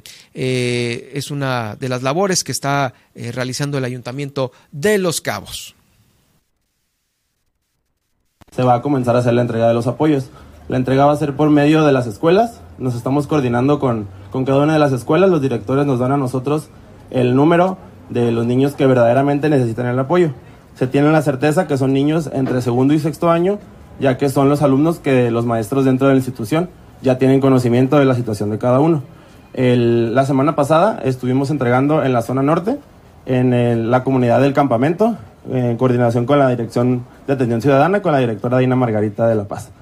Eh, gracias a, la Asociación Costa Palmas entregamos 400 mochilas para todos los niños que lo necesitaban dentro de esa zona. Y el día de hoy, gracias a la Dirección Municipal de Relaciones Públicas, estamos gestionando un apoyo de 300 mochilas para la colecta Unidos Somos Útiles que encabeza nuestro presidente municipal, el profesor Oscar Lex Castro. Ahí está otro de los beneficios, esto de cara al regreso a clases. Bueno, aquí en la capital del estado, eh, pasando a lo que sucede aquí en la capital, la Dirección General de Seguridad Pública y Tránsito Municipal eh, está realizando pruebas de alcoholimetría. Es el operativo Salvar Vidas es Posible. Esto a fin de detectar el nivel de alcohol en los conductores de vehículos que circulan de madrugada. Estos operativos regularmente se instalan durante los fines de semana. En el pasado fin de semana, eh, personal de las distintas áreas de la Dirección de Movilidad, de movilidad al igual que también eh, la unidad de médicos legistas, operadores de grúa, Guardia Nacional, Marina, Policía Municipal de La Paz, bueno, hasta el coordinador estatal de alcoholimetría estuvo ahí, ni modo que no estuviera, eh, detuvieron a un total de 137 eh, individuos que a quienes se les aplicó estos, eh, estos exámenes de alcoholemia, de alcoholimetría, de los cuales las pruebas de alcoholemia dieron como resultado que 27 fueran presentados ante el médico legisla, resultando 19 con niveles alcohol superiores a los permitidos. Eh, Sí, porque pues una cosa es traer aliento alcohólico y otra cosa es estar en estado etílico, ¿no? Que es distinto, o sea, ya borracho pues completamente manejando atrás de un volante, lo cual es muy peligroso. Son niveles superiores a los permitidos según el reglamento. 19 eh, vehículos fueron asegurados y trasladados a los patios de la Dirección General, aquí en La Paz, de la Dirección General de Tránsito Municipal. Todo esto para prevenir los siniestros viales y la detección de conductores eh, en estado de ebriedad. La Dirección de Policía Preventiva y Tránsito Municipal, eh, de nueva cuenta, le está anunciando a usted que este eh, operativo preventivo de alcoholimetría, salvando vidas es posible, va a estar vigente todavía en próximos fines de semana en este que pasó fueron 30, 137 pruebas. Va a haber más pruebas en los eh, fines de semana subsecuentes. Y hablando de este, de este tema, justo sobre el prevenir los accidentes, el poner el ejemplo, déjeme darle esta nota de la alcaldesa que de nueva cuenta dio nota, dio nota con Mondú porque la alcaldesa resulta que transmitió en vivo a través de sus redes sociales una transmisioncita de esas, ¿no? De las que están de moda ahorita. Eh, en las páginas oficiales del ayuntamiento, esta seguramente fue en Facebook, y ahí se le ve a la alcaldesa en esta transmisión Iliana Talamantes, donde se ve sin el cinturón de seguridad, manejando y manipulando su celular. O el celular la manipulaba ella porque pues se le cayó en varias ocasiones. Ante esto, pues muchos comentarios de la ciudadanía no se hicieron esperar, muchos este, reprobaron la conducta, esperaron que la multaran por ir en contra del reglamento del tránsito. Pues sí, fuera un cuate común y corriente, pues se la dejan ir, ¿no? Ahí está la multa y la presumen a veces en boletines. Oh, es que la multa por ir hablando por celulares de tanto. Pues ¿por qué no la multan? ¿Por qué no boletinan eso y presumen que sí, no hubo, ahora sí que, este, eh, perdón alguno ante un funcionario que pues está transgrediendo los mismos reglamentos de los que tiene que velar y hacer que la ciudadanía los cumpla. Entonces, ¿cómo carambas está esta situación? Este, pero no nada, ¿no? De Comondú es como los avestruces, meter la cabeza al suelo. Va a hacerse los exámenes de toxicológicos la alcaldesa. Un silencio total. Se le va a multar por ir transmitiendo y manejando al mismo tiempo, transmitiendo por celular y manejando al mismo tiempo. Nada. Yo creo que está maldita esa silla de Comondú. Yo creo que tiene una maldición porque desde Walter Valenzuela, puta, ese sí. También traía lo suyo, lo dimos a conocer en su momento aquí en el noticiero y otra vez otro alcalde, en este caso alcaldesa, con esto que está haciendo nota, ¿no? En fin, pues así está el tema. Eh, el tema de los cabos. Ahí la vimos en este video, en donde se le ve manejar a la alcaldesa. Eso ahí en Comondú, también déjeme darle a conocer que hay otra nota que también es eh, eh, en otro orden de ideas un poco más sorprendentes, una mujer embarazada dio a luz en plena carretera. Con dolores de parto y 7 centímetros de dilatación, el doctor del Centro de Salud de Puerto San Carlos mandó a una embarazada al hospital de Constitución. Este bebé nació a la altura del entronque de la carretera Benito Juárez, ahí este, en Comondú. Fue en el carro de su papá, donde, bueno, pues qué historia, ¿no? La llamada fue al 911, se requería una ambulancia para Joana de 37 años de edad, es el nombre de la mamá, quien pues bueno no aguantó evidentemente eh, el esperar a los paramédicos que después llegaron ahí, esta unidad que llegó ahí a auxiliar a la familia que se encontraba en esta Honda, Civic en el entronque de la carretera a Benito Juárez. Ahí el bebé ya había nacido, por lo que la mamá y la nena fueron trasladados en ambulancia al Hospital General de Ciudad Constitución para su atención médica. Este tipo de decisiones en los que eh, pues está esta eh, llamada de emergencia al 911, híjoles, intervienen muchas cosas. Obviamente aquí la, la destreza de la operadora del 911 tuvo que haber sido exitosa. Creo que así lo fue porque nació sin mayor problema esta pequeña. Eh, pues mientras llegaba la unidad paramédica, ¿no? La ambulancia para trasladarlos al hospital cuando ya había nacido. En el carro, ahí en la carretera. Imagínense qué historia va a contar este papá junto con su mamá Joana de 37 años allí en Comondú. Las cosas, ahora sí se llevó la, se llevó el recorrido Comondú con estas dos notas. Vamos a ir a una pausa y regreso con más información.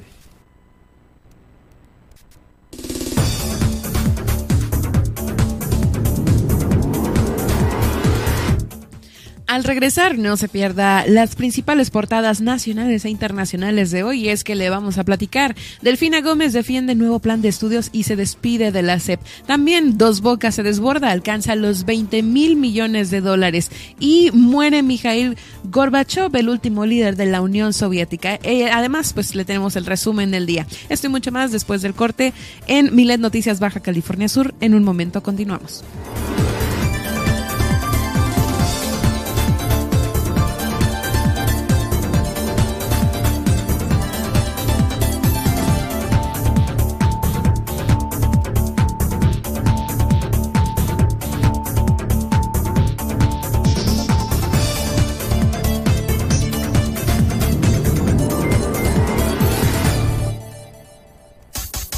Estas son las noticias de Baja California Sur en Milet Noticias. En un momento regresamos. En el 95.1 FM, Super Estéreo Milet, La Paz. Si eres aspiracionista, si te gusta ir para adelante y ser el mejor en lo que haces, nosotros somos los que hemos convertido a Yucatán en el estado más seguro de México. Además, Querétaro construye el primer auto superdeportivo ultraligero y Guanajuato construirá el primer avión 100% mexicano. Somos Acción Nacional y estamos preparados para cambiar el rumbo de México hacia el camino del bien y la libertad, unidos por un México mejor. Partido Acción Nacional. Habla Andrés Manuel López Obrador. No somos iguales durante los gobiernos neoliberales, por corrupción, se apostó a privatizar la salud. Ahora que ya pasó la pandemia, afortunadamente, estamos dedicados a levantar el sistema de salud pública atención médica y medicamentos gratuitos. La salud no es un privilegio, es un derecho de nuestro pueblo. Cuarto informe. Gobierno de México. ¿Te interesa adquirir experiencia en áreas socioambientales? Con nosotros puedes iniciar tu experiencia laboral. Si te interesa trabajar para lograr una mejor calidad de vida para los sudcalifornianos y un medio ambiente limpio, Cerca es para ti. Súmate a nuestro equipo con la beca Jóvenes Construyendo el Futuro. Tenemos lugar para las siguientes carreras. Ingeniería en Sistemas, licenciado en Ciencias Ambientales, ingeniero en Desarrollo de Software, ingeniero en Bioquímica, licenciatura en Comunicación, ingeniero en Electromecánica, Ingeniería en Sistemas, licenciatura en Ciencias Ambientales, Ingeniería en Desarrollo de Software, Ingeniería en Bioquímica, licenciatura en Comunicación, Ingeniería en Electromecánica, licenciatura en Derecho y licenciatura en Diseño Gráfico.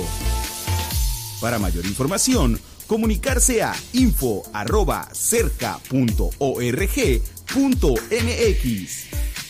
Cerca, energía y aire limpios.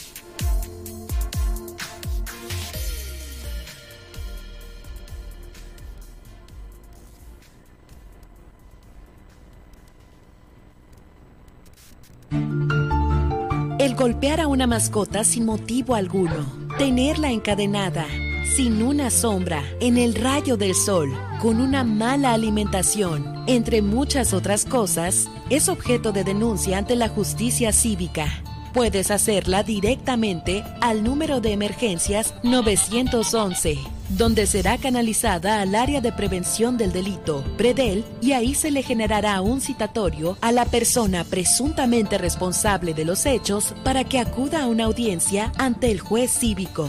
Este determinará si se trata de maltrato animal y definirá acordando la falta administrativa correspondiente o sanción que podría imponérsele como arresto, multa, trabajo comunitario o terapia para sensibilizarse con el trato de las mascotas. Porque en Super Estéreo Milet queremos una mejor ciudad. Cambiemos, cuidemos y mejoremos nuestra ciudad. Esta es una campaña propia del Grupo Milet en beneficio de Baja California Sur.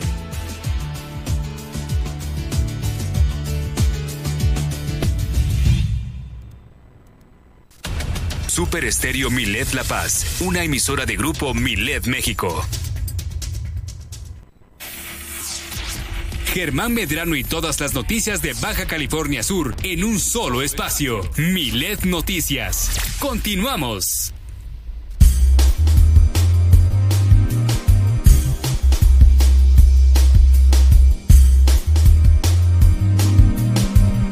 Lo más importante de las portadas nacionales e internacionales a continuación con los diarios que ya circulan en el país. Así es, iniciemos con Diario Milet y es que en su portada publica Delfina Gómez se despide de la CEP con respaldo de Andrés Manuel López Obrador y es que en su discurso mencionó unos dicen la maestrita y sí con mucho orgullo, así lo mencionó la próxima candidata de Morena, eh, puesto esto por la gubernatura del Estado de México, esto pues tras despedirse y bueno, ante ello pues esto lo podremos leer en Diario Milet en donde pues con el arranque del nuevo ciclo escolar pues eh, Delfina agradeció al mandatario federal la oportunidad de permitir que una mujer y maestra pudiera llegar a este puesto. Además, se despidió públicamente de la Secretaría de Educación Pública para contender por esta gubernatura que le menciono. Esto pues al recibir el respaldo del presidente que también confirmó que Leticia Ramírez asumirá el cargo el próximo jueves. Encuentra esta y más información en nuestro sitio milet.com, donde además podrás leer nuestro diario en versión PDF y sintonizar nuestras más de 17 frecuencias transmitiendo a nivel nacional. Grupo Milet cuenta con presencia en Estados Unidos a través de ciudades como Las Vegas, San Antonio, Texas y Oklahoma City. Vamos ahora con el Universal y es que en su portada publican Dos Bocas se desborda, alcanza los 20 mil millones de dólares. Esto como se lo comentaba en un avance en el resumen de la mañanera y es que fíjese que el pasado 10 de agosto el Consejo de Administración de Pemex autorizó 5 mil 617.5 millones de dólares más para este proyecto, que en total equivale a 13 complejos como el de Deer Park que se adquirió este año. La refinería Olmeca que pues, se construye en el puerto de Dos Bocas, Tabasco, le va a costar a los mexicanos poco más de 20 mil millones de dólares, más del doble del monto original que planteó en su principio el gobierno del presidente Andrés Manuel López Obrador. Y es que un documento en el poder de ese medio muestra que el pasado 10 de agosto el Consejo de Administración de Petróleos Mexicanos autorizó este pues recurso no de 5.617 millones de dólares adicionales para dar continuidad a las actividades del proyecto en 2022.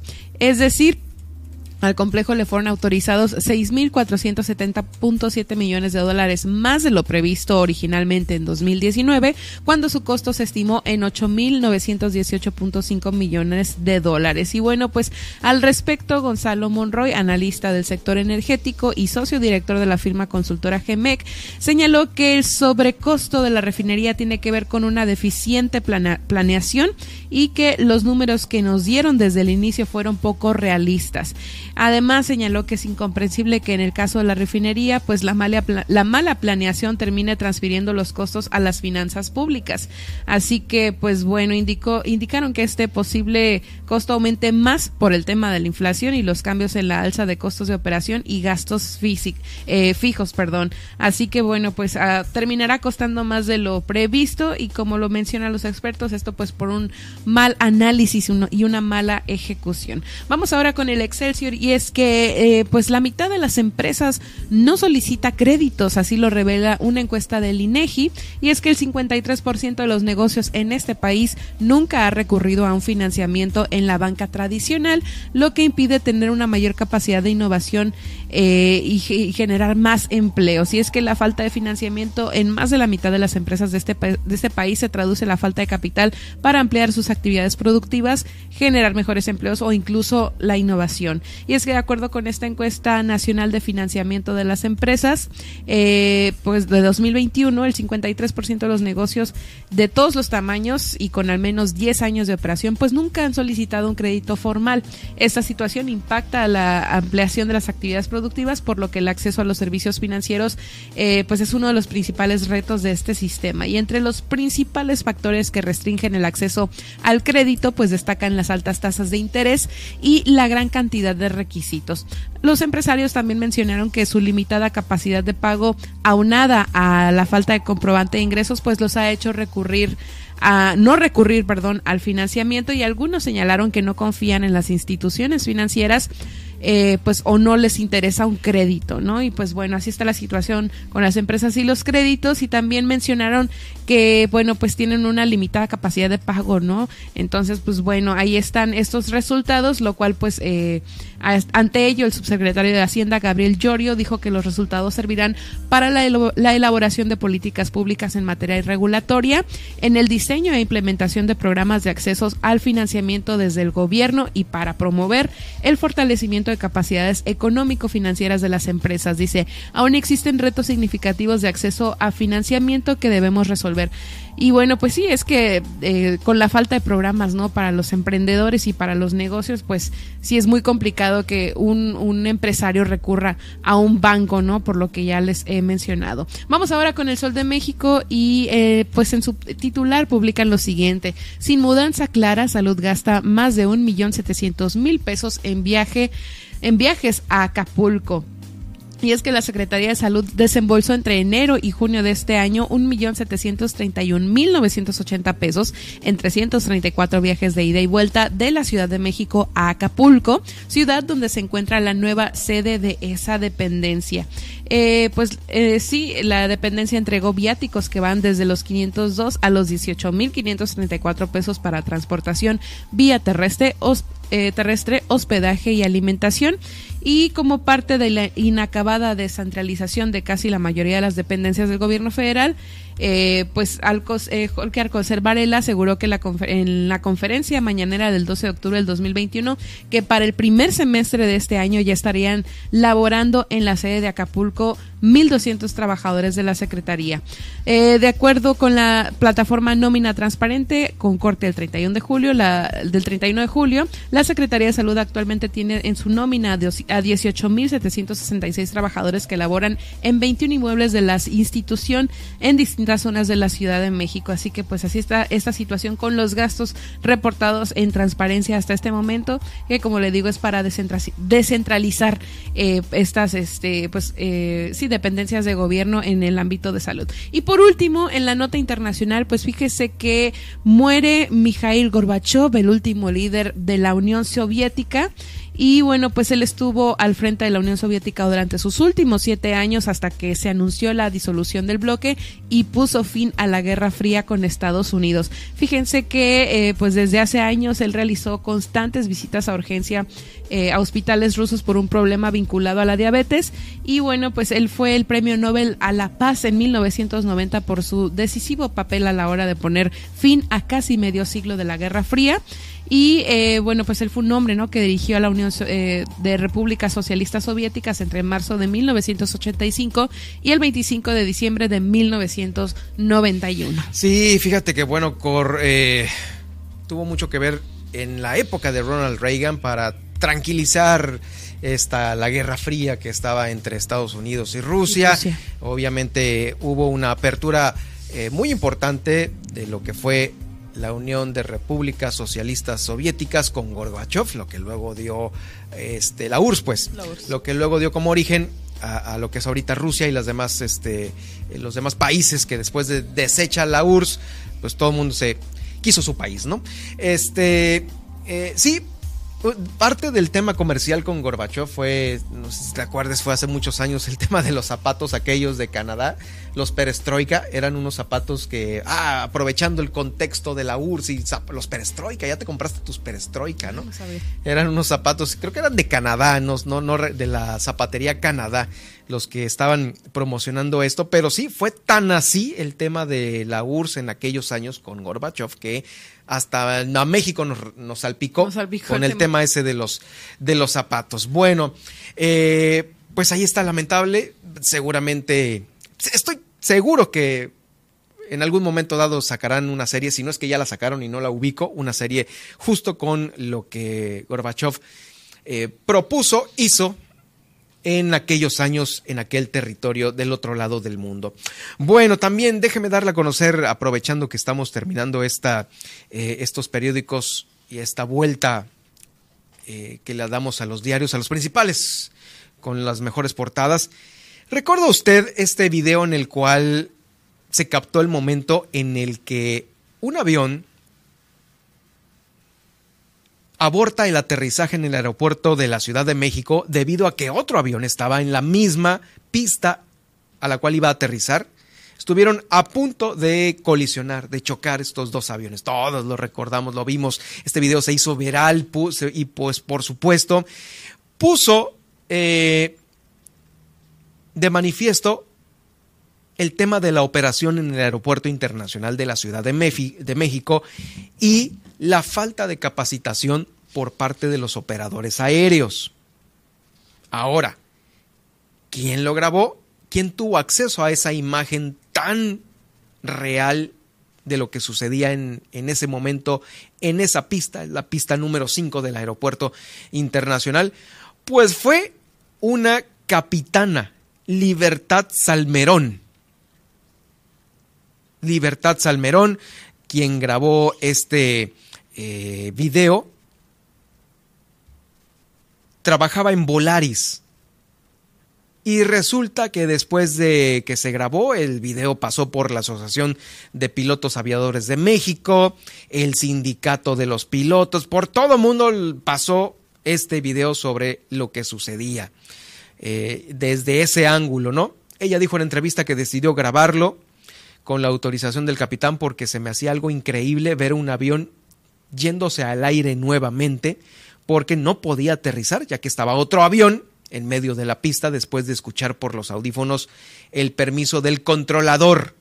Ese es el punto en el cual puso de manifiesto, como bien lo dice esta nota, es una nota del Universal, eh, al igual que también las imágenes, eh, pues la falta de pericia de los controladores, algo que, híjoles, mm, pues puso a todos con las alertas eh, a más no poder.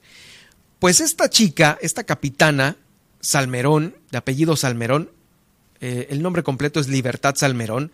Después de esto, pues pasaron algunos meses en los cuales pues estaba dando vuelta este video. La bajaron de vuelo dos semanas, es decir, se lo suspendieron. Habían quedado en que solo iba a hacer una suspensión, pero de repente un día ya tenía completamente borrado su rol como, como capitana, como piloto de uno de los aviones. Nadie le contestaba hasta que decidieron terminar y, hacerlo con, eh, con alguien personalmente, terminar su relación laboral con Volaris. Bueno, pues resulta ser que ahora, después de todo lo sucedido, fue recontratada esta piloto, eh, Libertad Salmerón, por parte de Aeroméxico y está en una capacitación de adiestramiento para poder iniciar operaciones pues ya, no en un avión de Volaris, sino en un Boeing 737 de Aeroméxico.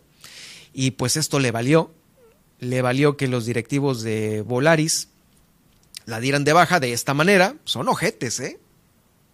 O sea, te dejan así varada prácticamente en otros lados cuando sucede esta situación. Así le pasó a ella. De repente revisó su celular y ya no tiene rol de vuelo, como me regreso, pues estoy aquí. Así es el tema a veces de la aviación.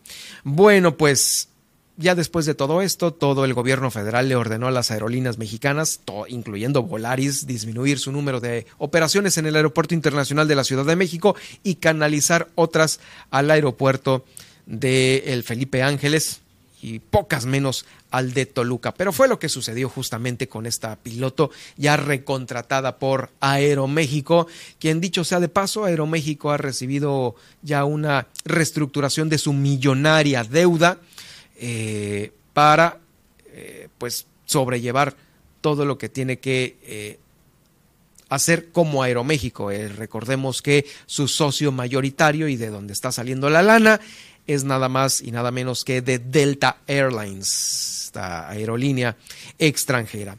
Vamos a notas de aquí, a los nacionales, de aquí de las nacionales, a las notas locales, porque ya casi para cerrar el noticiero, déjeme decirle que tuvo una entrevista exclusiva con el eh, portal BCS Noticias, la delegada de programas federales para el bienestar, eh, Janssen Weissenbaum Calderón. Y pues, ¿cuál fue la sorpresa para muchos? Que ya a lo mejor otros la olíamos, era sus intenciones de buscar un cargo de elección popular en el 2024. Aquí yo ampliamente, abiertamente lo planteo, sí voy a medirme con otros. Eh, ella dijo que había episodios de su vida en los cuales no había querido participar en el tema de las elecciones eh, y ahorita pues bueno, le valió que eh, fuera nombrada por parte de presidencia la delegada de programas federales aquí en Baja California Sur, pero ahora ya hay una trayectoria, dijo en entrevista, hay un trabajo demostrado y eso me da la posibilidad. Pues sí, eh, ahora sí que en el ABC de estar compitiendo por algún cargo de elección popular, créame que esto está totalmente bien hecho. Esta funcionaria federal, aquí en Baja California Federal y que representa la coordinación de programas en Baja California Sur, programas federales, recordó que pertenece a un proyecto político que se maneja por encuestas, pero mencionó que está en la posibilidad de buscar también esta, esta candidatura respecto a las encuestas que maneja su partido. Al final van por género, entonces Así lo ha platicado también con otros eh, compañeros y compañeras de partido sobre la posibilidad de eh, salir triunfadora en esta decisión que Weissenbaum eh, ha tomado ya de participar en el 2024. Tuvo unas reuniones con el presidente eh, de México, con Andrés Manuel, por esta la labor que ha tenido al frente de la dependencia.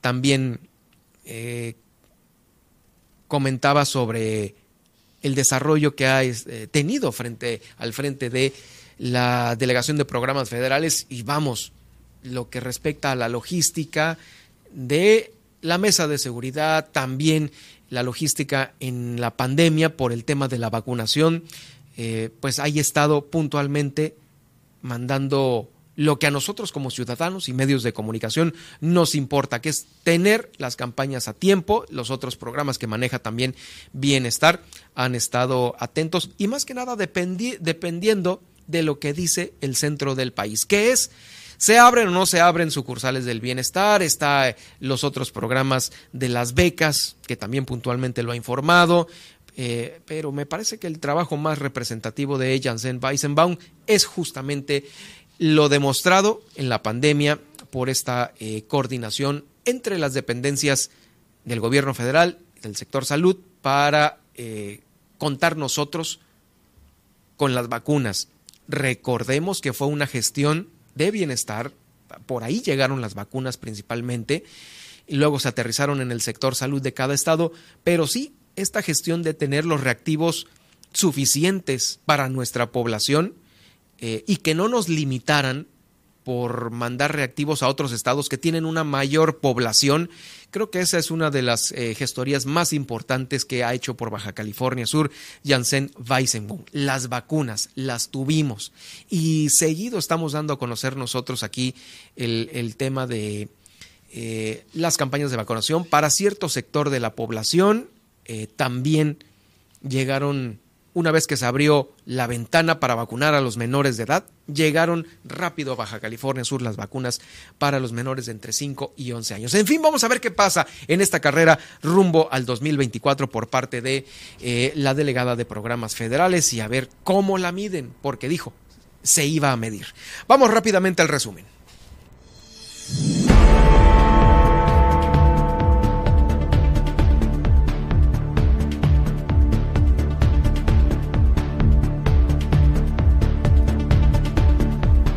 Bueno, pues hubo reacción ya de los partidos de oposición del PRI y del PAN sobre esta la tragedia medioambiental ocurrida ahí en Balandra. También el diputado Rigoberto Mares eh, pide que comparezcan ante el Congreso del Estado el representante de la CONAMP y de la Profepa, eh, también algunas otras eh, personalidades estatales, como el secretario de Planeación Urbana, sobre este mismo tema. El gobernador dio a conocer que este lunes darán inicio a los trabajos para sacar eh, de Balandra, dieron inicio a los trabajos para sacar de Balandra a este yate hundido ahí. Hace una semana se registró un paro de labores por parte del Sindicato Nacional de Trabajadores de la Secretaría del Medio Ambiente y Recursos Naturales. Esto debido a una serie de exigencias en el ámbito laboral que están solicitando. También eh, pues sobre esto, pues no dice nada el delegado de Semarnat, pero sí estuvo en el arranque de clases, ahí fue invitado y pues es lo único que sabemos de tantos temas importantes de esa dependencia. Atenderán de nueva cuenta en el Centro Regional de Desarrollo Infantil eh, el regional de desarrollo infantil a los pequeños que tengan problemática de desarrollo entre, eh, de entre 0 y 5 años de edad. Son 550 kilos de dorado sin cabeza los que fueron incautados por Fonmar y Conapesca aquí en Baja California Sur. Este producto fue entregado al DIF estatal para ser procesado, entregado limpio y fileteado. Este, la merma eh, bajó a 348 ya listos para ser consumidos. Eh, desde Los Cabos, el alcalde de Los Cabos eh, comentó que se va a realizar este examen toxicológico e invitó a los demás servidores públicos para que eh, se apliquen este examen. lo dijo, ¿eh? Esta obligación de realizarse el examen toxicológico. Por lo pronto, lo que, lo que estamos esperando también es de que si la alcaldesa de Comondú, Ileana Talamantes, también se lo va a aplicar, porque ella sí le dijo también a sus servidores públicos del gabinete que se lo realizaran, pero ella no venía en la lista. Por cierto, también que ya que estamos eh, cerrando el noticiero y hablando de la alcaldesa Eliana Talamantes, transmitió en vivo en sus redes, en las redes oficiales del ayuntamiento, eh, pues que iba manejando y transmitiendo en vivo por su celular, también sin cinturón de seguridad, lo que ha desatado una serie de comentarios en las redes sociales. Allá en Comondú, una mujer embarazada dio a luz en la carretera que va de Puerto San Carlos a Ciudad Constitución. Fue en el automóvil, en un automóvil particular. Aquí en La Paz, se ha aplicado y se seguirá aplicando el operativo de alcoholimetría Salvar Vidas es posible. 19 personas resultaron en estado de ebriedad el pasado fin de semana. Y como lo decía hace un momento, la delegada de programas federales, Janssen Weissenbaum, sí va a participar en el 2024. Espera ser medida para un puesto de elección popular. Y en la nacional e internacional. Delfina Gómez defiende nuevo plan de estudios y se despide de la SEP y es que con el arranque del nuevo ciclo escolar, eh, pues la funcionaria, la funcionaria agradeció al, al, mandatario federal la oportunidad de permitir que una mujer y maestra pudiera llegar a ese puesto. Además, Dos Bocas se desborda, alcanza los 20 mil millones de dólares y es que el pasado 10 de agosto el Consejo de Administración de Pemex autorizó 5 mil 617 mil millones de dólares más para este proyecto que equivale a 13 complejos como el de Deer Park que se adquirió este año. Además, mitad de las empresas no solicita crédito, así lo revela una encuesta del INEGI. Y es que el 53% de los negocios de este país nunca ha recurrido a un financiamiento en la banca tradicional, lo que impide tener una mayor capacidad de innovación y generar más empleos. Además, sin mudanza clara, Salud gasta más de un millón setecientos mil pesos en viajes a Acapulco. La Secretaría de Salud desembolsó entre enero y junio de este año un millón setecientos treinta y un mil novecientos ochenta pesos en 334 viajes de ida y vuelta de la Ciudad de México a Acapulco. Y en la internacional muere Mikhail Gorbachev, el último líder de la Unión Soviética, quien eh, pues le puso fin a la Guerra Fría sin derramamiento de sangre, pues muere a los 92 años cuyo problema de salud está vinculado a la diabetes. Bueno, Nadia, pues ahí está, sí, justamente este, eh, con este tema cerramos. Gracias a donde te seguimos y te escribimos y te seguimos. Gracias, pueden seguirme en Facebook, estoy como Nadia Ojeda Locutora y en Twitter como arroba guion bajo Nadia Ove. Y a mí me puede seguir en arroba Germán Medrano en Twitter, donde estamos cerrando ya esta transmisión en vivo. Y también puede usted, si quiere ver el noticiero de nueva cuenta, enterarse de este resumen informativo con lo más importante que hay aquí en Baja California Sur, lo puede hacer en el eh, podcast que se ubica en Germán Medrano Nacionales de Facebook o también más fácil de YouTube. Ahí estarán las emisiones de Miles Noticias Baja California Sur. Nos escuchamos en la próxima. Muchas gracias.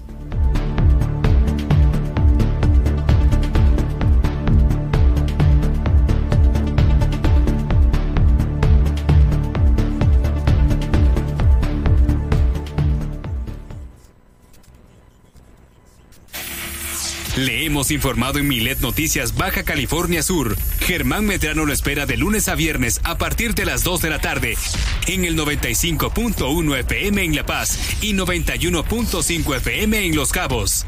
Todas, las, noticias, todo el tiempo, con la potencia radial y el respaldo informativo de Grupo Milet México. Super Estéreo Milet 95.